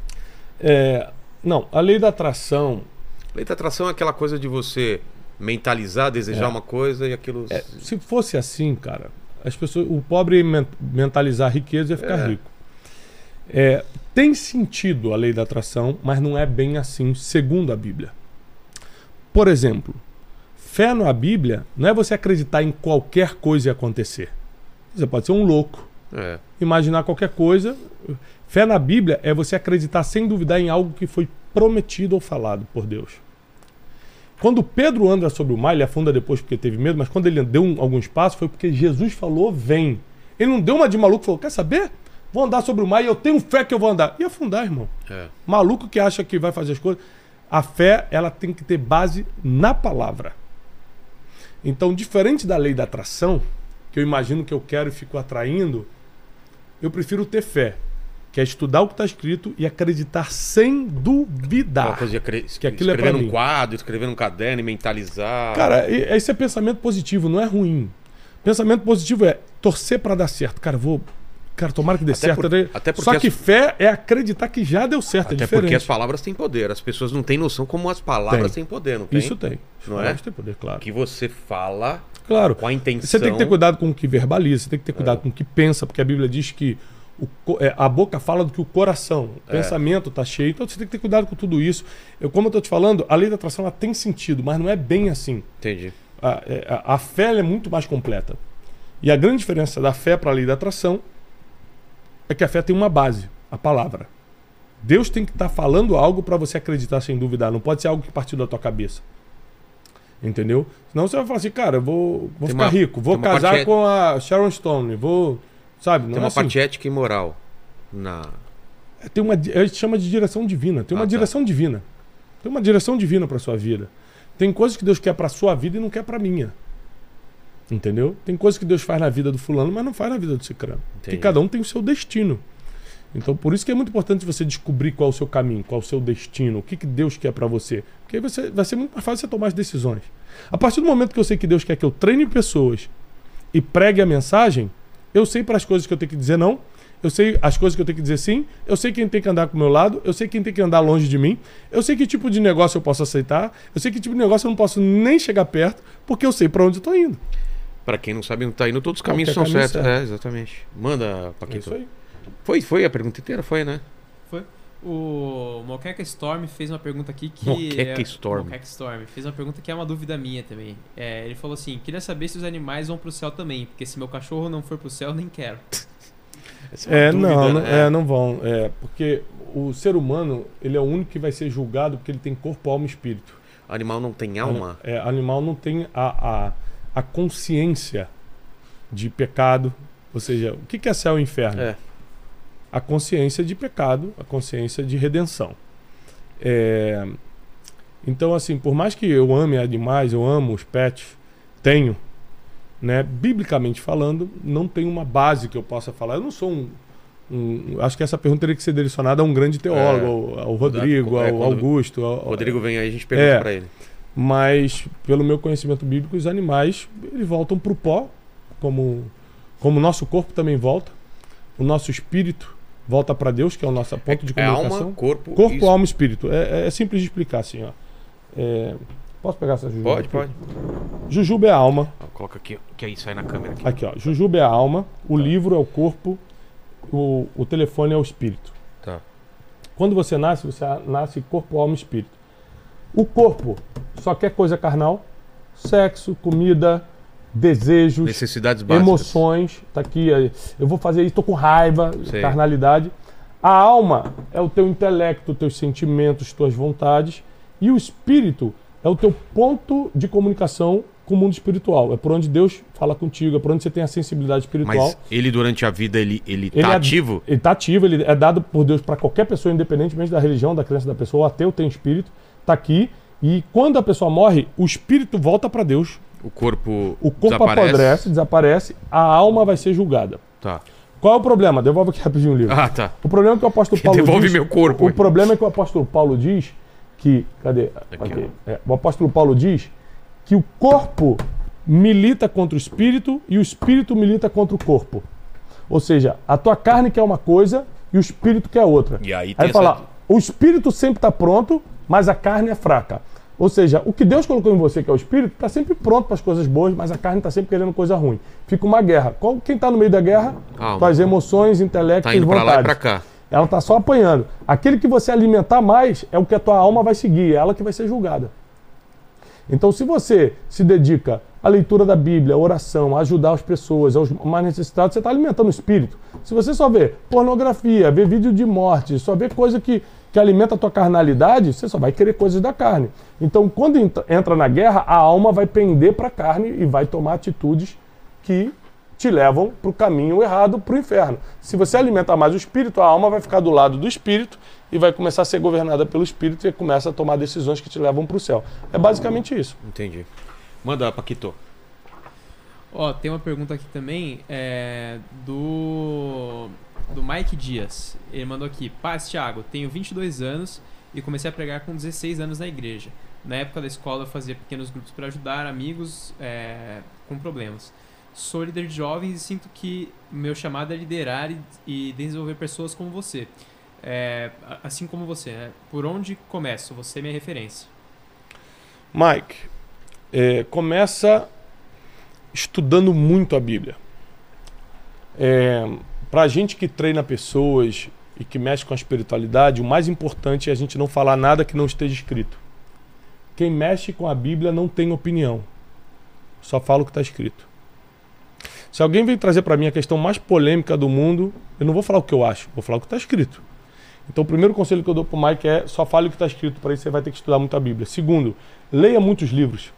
Como você é jovem, você tem tempo, disposição e energia, cara, para se encher de conhecimento. Leia livros de desenvolvimento pessoal, inteligência emocional, neurociência, teologia, psicologia, filosofia, desde os gregos até os estoicos. Vale a pena você se encher de conhecimento para você ter grau comparativo da vida. Isso vai te dar experiência, vai te dar conhecimento. Juntando com a palavra, você vai, vai começar a ser buscado, procurado pelas pessoas para resolver problemas e vai conseguir resolver. Entendi. Bruna, se tiver uma pergunta. ah, Não, vem aqui no microfone, vem cá. Vem cá. Manda. É, na verdade, não é uma pergunta. Eu gostaria que você comentasse um pouco da relação entre a falta de fé e a ansiedade. É, Isso eu acho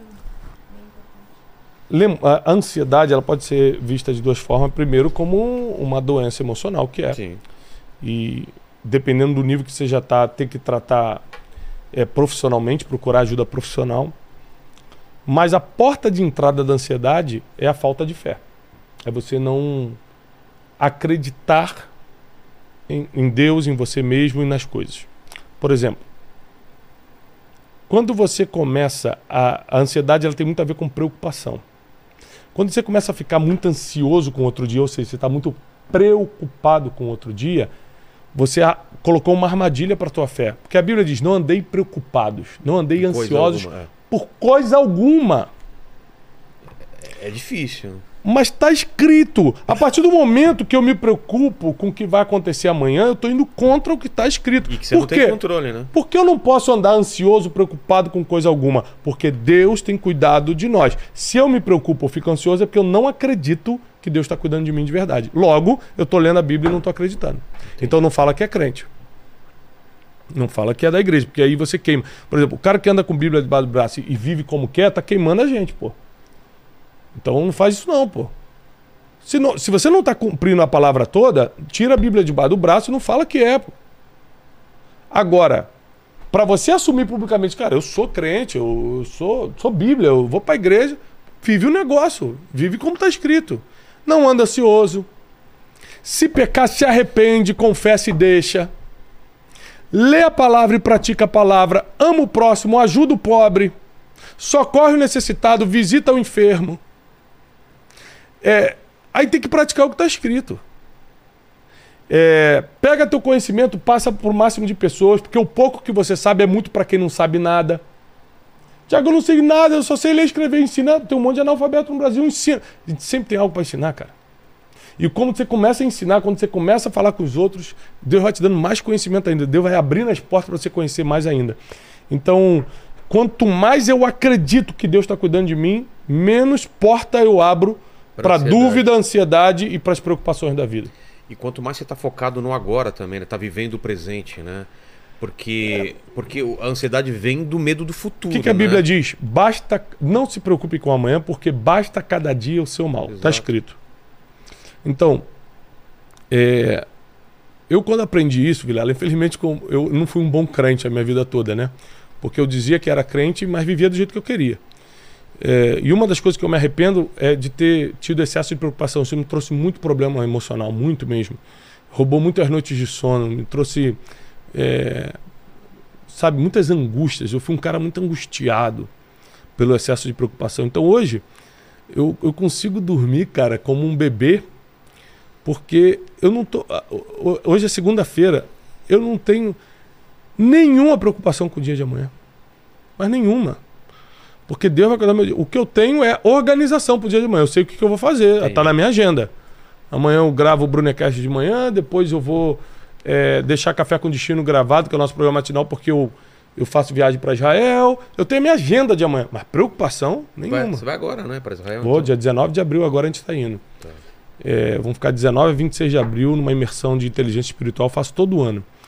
É bem legal. Já encontrei o Rodrigo Silva lá na nossa última Ele caravana. sempre tá- A gente gravou. É, então, foi com ele, com o Rodrigo e com Ah, o é? É. Então, a, a gente gravou com o Rodrigo num lugar maravilhoso lá em Jerusalém, com Onde? fundo de Jerusalém. Nossa. Cara, foi no Monte Escopos. A gente conseguiu uma casa que dava fundo para Jerusalém, para a Cúpula Dourada. Sentou num banquinho eu e ele. Cara, e gravamos. é, legal. é, Foi Eu bem gravei legal. com a Aline lá do canal Israel com a Aline. É, eu a conheci no, É, no- no- conheci lá também. no Jardim do Túmulo, me apresentaram ela. Né? Um abraço, Aline, que a gente vai estar junto um dia aí, se Deus quiser. É, a conheci rapidamente. Então, assim, é, hoje eu dedico minha vida para ensinar as pessoas aquilo que eu acredito. Profissionalmente, eu ensino no Instituto Destiny vida emocional, vida financeira, construção de futuro, desenvolvimento pessoal e negócios. Na Casa de Destino, meu ministério, espiritualidade e Bíblia. Então, tudo que é na Casa de Destino, eu estou fazendo para Deus, para Deus através de pessoas. E aqui no Instituto Destiny é minha profissão. Entendi. Eu tô, que eu estou trabalhando. Só que não deixo de colocar Deus, não deixo de acrescentar minha fé, de falar, olha, é nisso que eu acredito. Por exemplo, o método Destiny nesse final de semana, minha equipe está aqui atrás, não me deixa eu mentir. Teve uma hora que eu senti vontade de fazer um apelo. Sabe o que é um apelo? Sei. Para as pessoas Se se alguém- converterem a Jesus. O que, que eu falei? Gente, eu vou parar aqui a matéria, deixar claro que isso não está dentro Do programa, do né? programa do Método Destiny, é uma fé pessoal minha. Se vocês me permitirem, eu quero fazer uma proposta espiritual. Todo mundo pode fazer. Aí eu falei, se alguém quiser aceitar Jesus Cristo porque está entendendo que para viver o que eu estou ensinando precisa de fé, levanta a mão. E centenas de pessoas vieram na frente. Mas porque também já estão me escutando na internet, estavam ali três dias me escutando no Método Destiny. Mas eu deixo claro que ele está num ambiente profissional, num curso meu de desenvolvimento pessoal, de inteligência emocional, de prosperidade financeira e tal, e que eu- em algum momento eu exponho minha fé. Agora, quando eu estou pregando, eu estou pregando. Entendi. Estou falando da Bíblia e acabou, não tem nada de profissional. É, Entendi. é o que eu faço para Deus. Eu estou pagando a minha promessa, eu falo assim. Ah, é? Eu estou pagando a minha promessa. Até o último dia da minha vida eu vou pregar. Até o último dia da minha vida. É minha promessa para Deus. Eu pode, Amém. posso parar tudo, menos é, de estar no altar pregando. Isso é, é minha promessa para Deus. Fala, Paquito. Ó, o Nescau 2.0 mandou aqui. Olá, meu nome é Guilherme e gostaria de saber mais sobre o assunto semente plantada no lugar certo. Grande abraço ao Thiago, que me ajudou muito e que um dia eu seja assim relevante igual ele. Guilherme, Nescau, é o seguinte. A melhor semente do mundo, hoje em dia tem semente de laboratório, que são sementes perfeitas, É. né? A melhor semente do mundo plantada numa terra que não, não germina, uma terra seca, não dá fruto. Exato. Ou seja, o segredo não está só na semente, está principalmente na terra Na escolha do solo. na escolha do solo. Então, o que- você tem que reservar suas melhores sementes para plantar nos melhores lugares. É, eu acredito muito no princípio de plantar e colher. O princípio de plantar e colher, Vilela, é o único princípio que não precisa de fé para acontecer. Zero de fé. Ah, é? É. Se eu plantar, eu vou colher mesmo que eu não acredite em nada. Você pode, você pode fazer, inclusive, a reza ao contrário. Como assim? Você planta morango, Ah, tá. pode fazer voodoo. Vai nas- não vai nascer morango, não vai nascer morango, não vai nascer morango. Vai nascer morango? Vai nascer Vai. morango. Você planta melancia e ora a Deus do céu, Deus de Israel, para se transformar em manga. Não vai, porque a lei da semeadura não tem interrupção nem mesmo da espiritualidade. Entendi. Plantou, colheu. Por isso que a Bíblia diz: tudo que o homem plantar, certamente colherá. Então, isso é, uma das, é um dos maiores temores, não medos, temores que a gente tem que ter na vida. É o que estamos plantando e onde estamos plantando. Então, o conselho que eu dou para o Guilherme: reserve suas melhores sementes seu conhecimento, sua honra, sua felicidade e plante essas sementes, sua, sua generosidade e plante em lugares que isso germina. Então, por exemplo, se você biblicamente quer dar uma oferta para alguém, sabe o que é uma oferta? Sim. Você pega um dinheiro e dá sem esperar nada em troca. Você está fazendo por reconhecimento da pessoa. Você dá para quem está dando certo na vida ou para quem está dando errado? Biblicamente. Para quem tá dando certo. Para quem está dando certo. Se você dá para quem está dando errado, o que, que é na Bíblia? Esmola. Esmola é quando você dá um dinheiro para saciar uma necessidade. E, é, esmola é um, é um termo pejorativo em português, mas não deveria ser. Porque é um dinheiro que você dá para saciar uma necessidade. Sim. Oferta, você está plantando numa terra que vai frutificar. Quando você vai deixar seu dinheiro para alguém administrar, você deixa para quem está dando certo ou para quem está dando errado? Tá Para quem está dando claro. certo. Então, o princípio da oferta é o mesmo. Eu já invisto no que Deus está abençoando. E aí tem uma multiplicação. Agora, não deixo de ajudar quem está precisando. Só que não é oferta, eu não estou. É uma esmola. Eu estou tirando aquela pessoa de uma necessidade. E é, eu tenho várias teorias sobre como ajudar pessoas. Por exemplo, é, quando se trata de caridade, eu prefiro muito mais a educação do que o social. Eu fiz um trabalho muito forte em algumas comunidades carentes e eu descobri que quando eu distribuía livros, dava mais impacto de resultado do que distribuir alimento. Porque o alimento acabava no outro dia, o livro entrava nos adolescentes. Muitas irmãs me escreveram depois: meu filho desistiu de entrar no tráfico, porque leu seu livro Descubra Seu Destino, que é um livro que eu, que eu escrevi para as pessoas aprenderem a escolher o futuro. É, mas você entra numa comunidade como essa que a gente apoiava, Mas o, o problema é quando tem uma necessidade tão básica que é comer, né, cara? então vamos lá. Aí já não é o pobre, esse é o miserável. É. É diferente. O pobre é aquele que tem é, necessidades, tipo, pô, minha luz tá.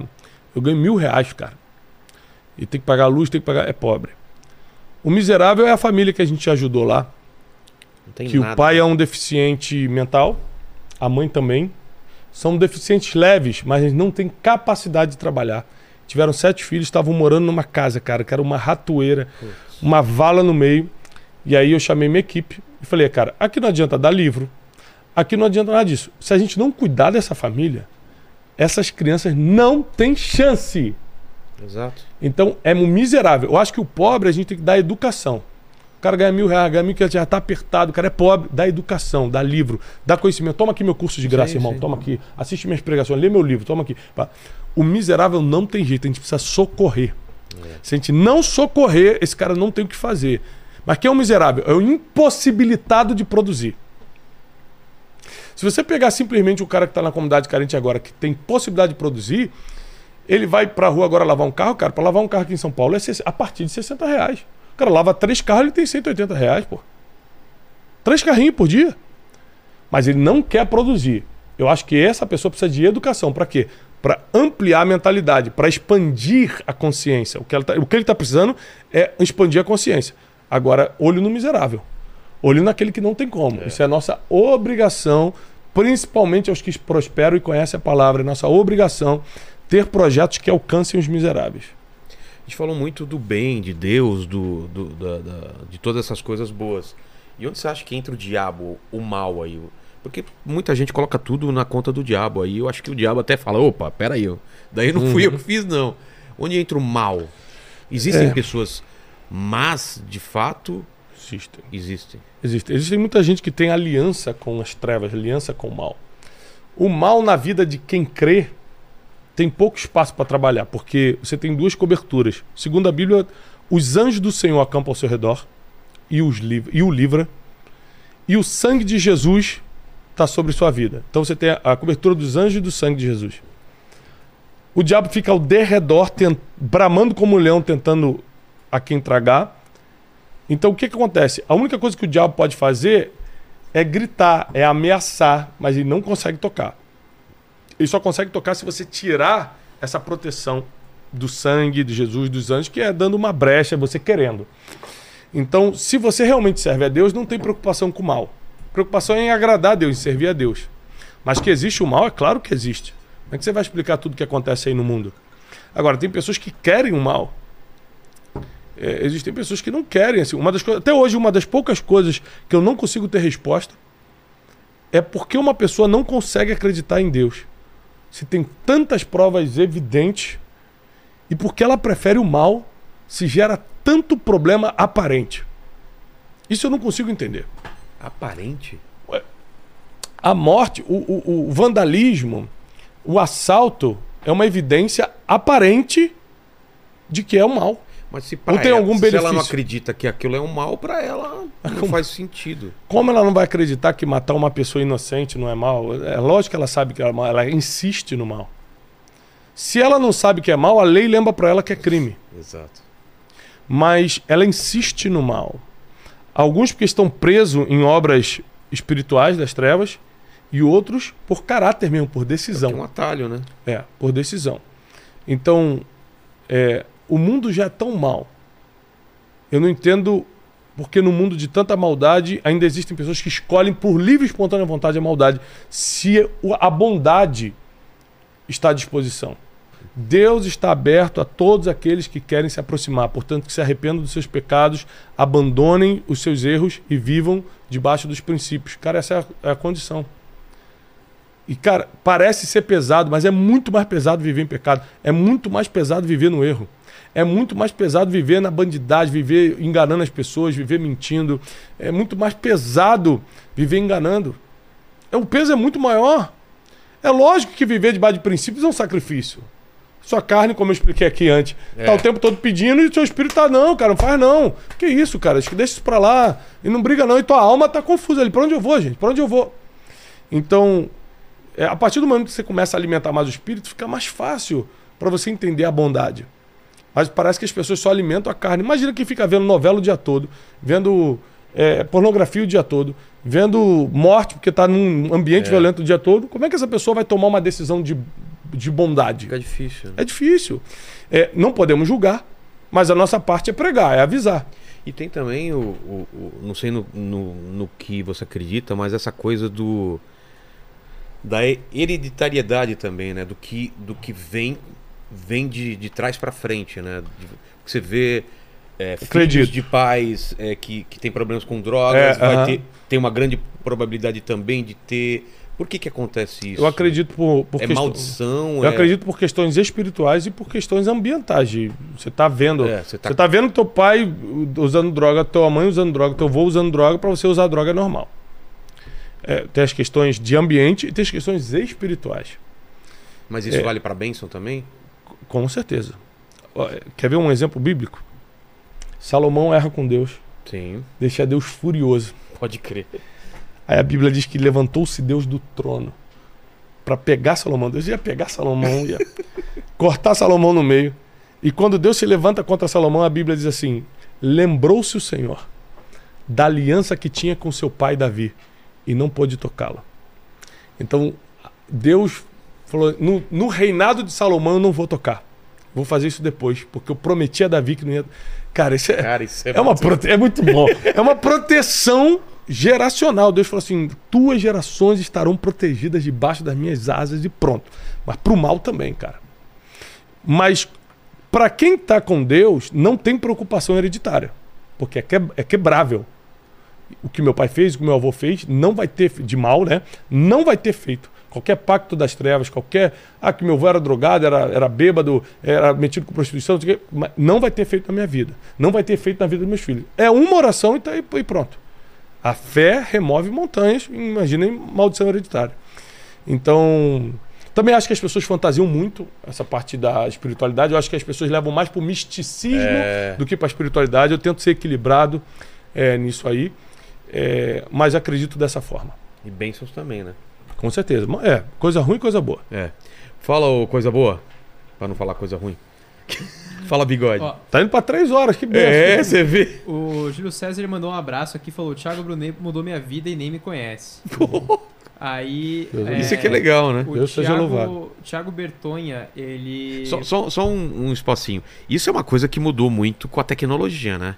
De Pô. você conseguir chegar em lugares que você nem imaginava no passado, né? Uhum. Você imagina, antigamente você tinha que estar presencialmente falando com uma comunidade. Hoje em dia, esse podcast da gente, o cara tá, tá de Uber agora Não. na Inglaterra. ou- É, eu, eu, eu pousei agora em Moçambique. Então. As- andando na rua, as pessoas. Tiago Brunet! Isso então... é muito. é... incrível. E é, Agora- e, e é, e, é, e é uma promessa, né? Que, que ia chegar em todo mundo. É, exatamente, que o, o nome de Jesus seria pregado a toda criatura. Qual o nome do, do ouvinte aí? É, e do- termina aí, por favor, também. Qual o nome dele?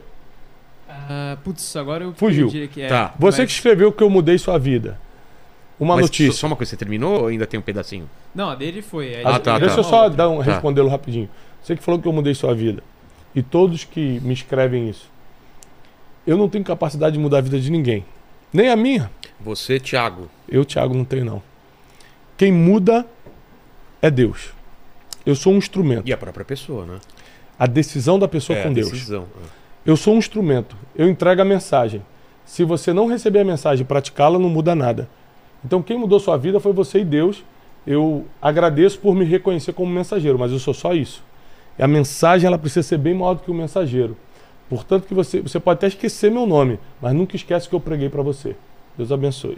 E a outra que você começou, desculpa, Paquito, continua aí. É, a outra é do Thiago Bertonha. Ele falou assim: pergunta pro pastor é, o que a religião fala sobre julgo desigual, uma relação entre um ateu e um crente.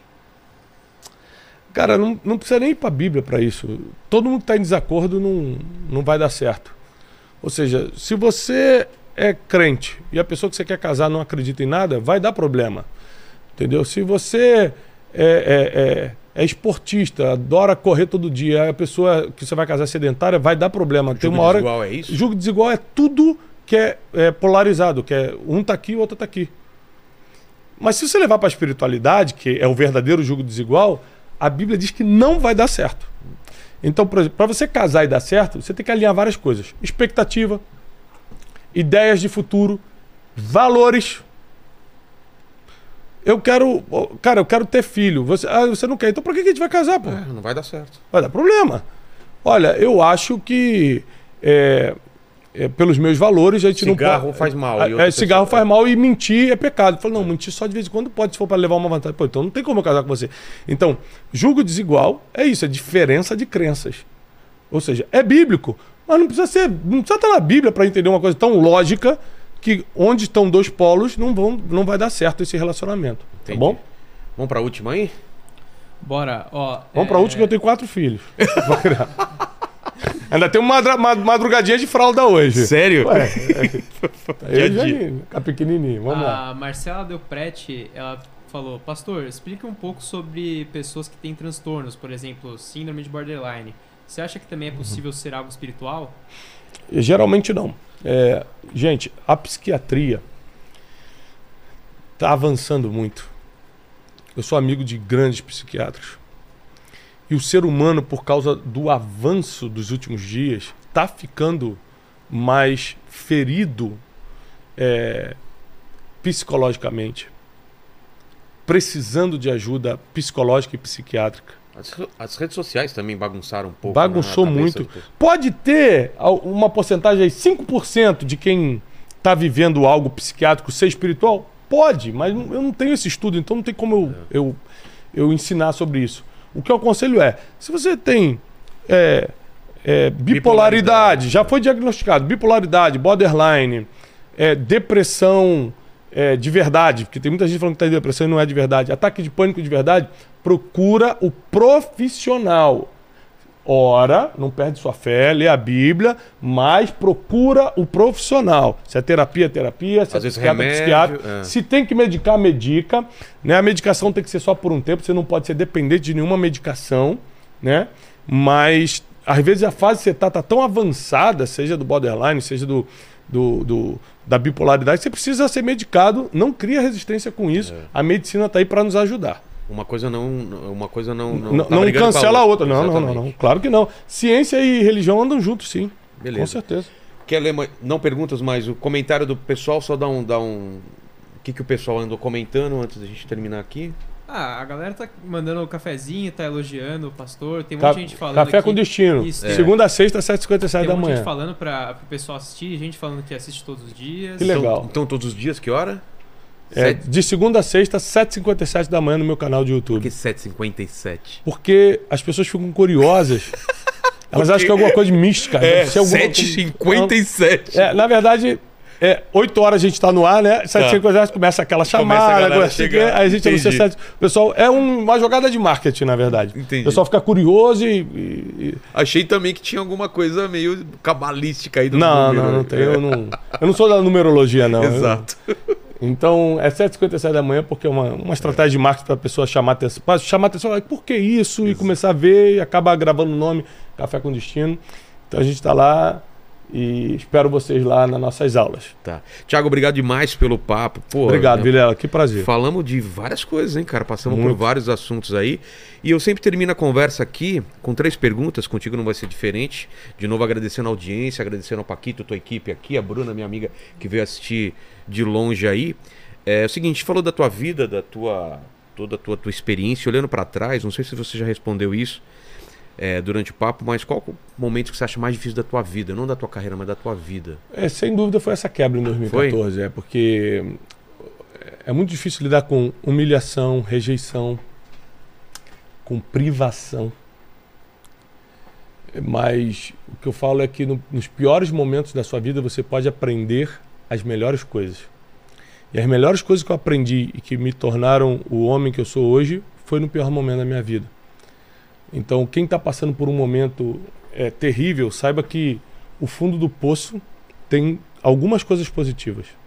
Primeira coisa positiva do fundo do poço, não tem como descer mais. É. Segunda coisa positiva, agora só dá para olhar para cima. Para baixo não dá, para o lado não dá, tá tudo escuro. Agora só dá para olhar para cima. Então o fundo do poço, ele parece ser o fim, mas na verdade é o início de uma nova fase. Exatamente. A gente falou um pouco, é, na segunda pergunta, a gente falou sobre esse assunto um pouco aqui, mas a gente vai, não sei se te avisaram, a gente vai morrer um dia. Essa vida. Me avisaram. Te avisaram. Mas esse vídeo vai ficar para sempre na internet. Para o pessoal que voltar daqui 324 anos, para querer saber quais seriam suas últimas palavras, Thiago. Seu epitáfio. Olha, minhas últimas palavras seriam: é, se você tiver Deus em primeiro lugar, se realmente Ele for o primeiro lugar, todas as coisas que você realmente precisa vão ser acrescentadas. Eu demorei muito tempo na religião sem entender isso de verdade. Hoje eu passo pelo que passar, coisas boas ou ruins. Deus é primeiro lugar, é o primeiro que eu falo, é o primeiro que eu consulto, é o primeiro que eu peço permissão. Tendo dinheiro para comprar ou não. Sendo amigo. Ah, vou comprar esse carro, vou pedir um sinal a Deus. Não, mas você tem um dinheiro, mas. Quando eu não tinha, eu pedia permissão a Deus. Agora que eu tenho, eu vou comprar. Ou seja, Deus precisa ser o primeiro lugar.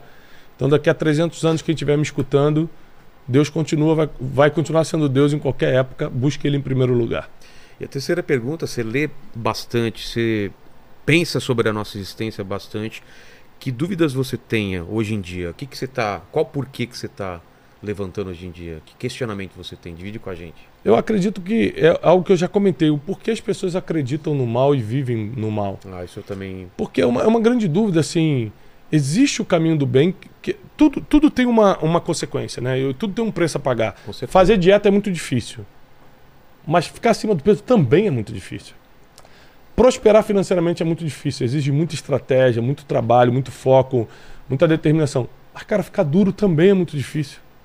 Então, qual difícil você quer? Essa é a pergunta.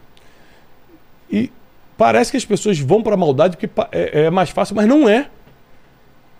A pessoa não pensa de É, verdade. não, né? ser, ser do bem é muito difícil, não é. A, a consequência do mal é muito pior. Então, é, é uma coisa que racionalmente eu não consigo entender se matematicamente está claro. Matematicamente, esquece a fé. Matematicamente está claro que ser do bem é melhor. Ou seja, ajudar as pessoas, temer a Deus, é, ajudar quem precisa é melhor. Entendi. Obrigado demais, Thiago. Obrigado, Vilela, que prazer. Curtiu aí, pô. Muito Gostei bom. demais. Obrigado Muito bom. aí. Me chame mais vezes. Pô, tá mão quente, cara, mesmo, né? Apesar do ar-condicionado, É. o pessoal tá sofrendo aí no ar-condicionado, né? Eu sou É, calorento, eu sou Eu calorento. também, eu também tô aqui, o- quanto mais bombando o ar-condicionado, melhor. Ô, Bigode, Você prestou atenção no papo? Ah, é lógico que eu prestei, né? Então, quem chegou até o final aqui, dá os seus recados e fala. Quem chegou até o final tem que escrever um- o que nos comentários pra Isso provar aí. que chegou até o Galera, final. vamos lá. Lembrando aí da Beyond, né? Exatamente. Nosso patrocinador. Tem QR Code na jogos- tela, né? Tem QR Code na tela. Lá tem Link na vários jogos descrição. pra você apostar lá, fazer o... Né, tentar fazer um dinheirinho e tal. Não seja igual Apostando com, Vilela. responsabilidade, né? Exato, Não, igual você. isso que eu Eu, eu quando fui com você, perdi. Quando eu fui por mim, eu ganhei, É, entendeu? Tá bom, vou, vou, vou fingir que eu acredito. Tá. Mas vamos lá. É, e aí dá seu like aí, se inscreve no canal, ativa o sininho pra receber as notificações quando a gente começar uma live aqui. E se você chegou até aqui, pra gente saber que você chegou até aqui, O que, que ele escreve nos comentários? comenta aí pra gente. Um miojo pra dois. Um miojo pra dois. Boa. Essa é boa, Paquito. Em breve o livro. Não, mas vai escrever. Pô, é, um- é um bom nome. É um bom nome, né? O problema é que. Vai dar miojo. pra... é. é. Se É, botar um macarrão instantâneo Eu é ia feio. falar é, que o é. macarrão instantâneo pra dois já não tem a já mesma. não é a mesma graça, um miojo pra dois. Obrigado Só se eu fizer um acordo com eles, quem sabe eles me procuram miojo. Patrocinado pelo miojo, né? É. Vai lendo enquanto você esquenta o miojo, né? Deixa pronto lá em três minutos, três minutinhos diário, né? Vai morrer mais cedo, mas é gostoso. obrigado, obrigado demais. Valeu, Valeu, gente. Valeu, gente. Fiquem com Deus aí. Quer, quer umas palavras finais? Ou cerrou? Ó, sua câmera é essa daqui. Rapaz, eu tô o tempo todo falando pra cá e minha câmera É, é essa essa aqui. daqui. Depois de três horas eu descobri que é essa aqui. Ah, é? Cê- Eu vi que Eu você tava falando aqui. olhando pra cá. Eu achei que você tava falando com a equipe. Então aqui, ó. Fica à vontade de Eu fazer desejo um a- pra apelo. é. todo mundo que tá me escutando paz e prosperidade. Deus abençoe vocês. Amém, amém mesmo. Desejo, né? E não, não pede perdão pras pessoas, vai conversar, Isso aí. vai pro teu pai que você tá brigado. Guarda pra teu coração. É, exatamente, agora é a hora. Terminando esse podcast, vai agora, sim, liga pro teu pai, manda uma mensagem pro teu irmão, pra quem tá, tá te incomodando. Muito importante. Até mais, fiquem com Deus. Até mais, pessoal.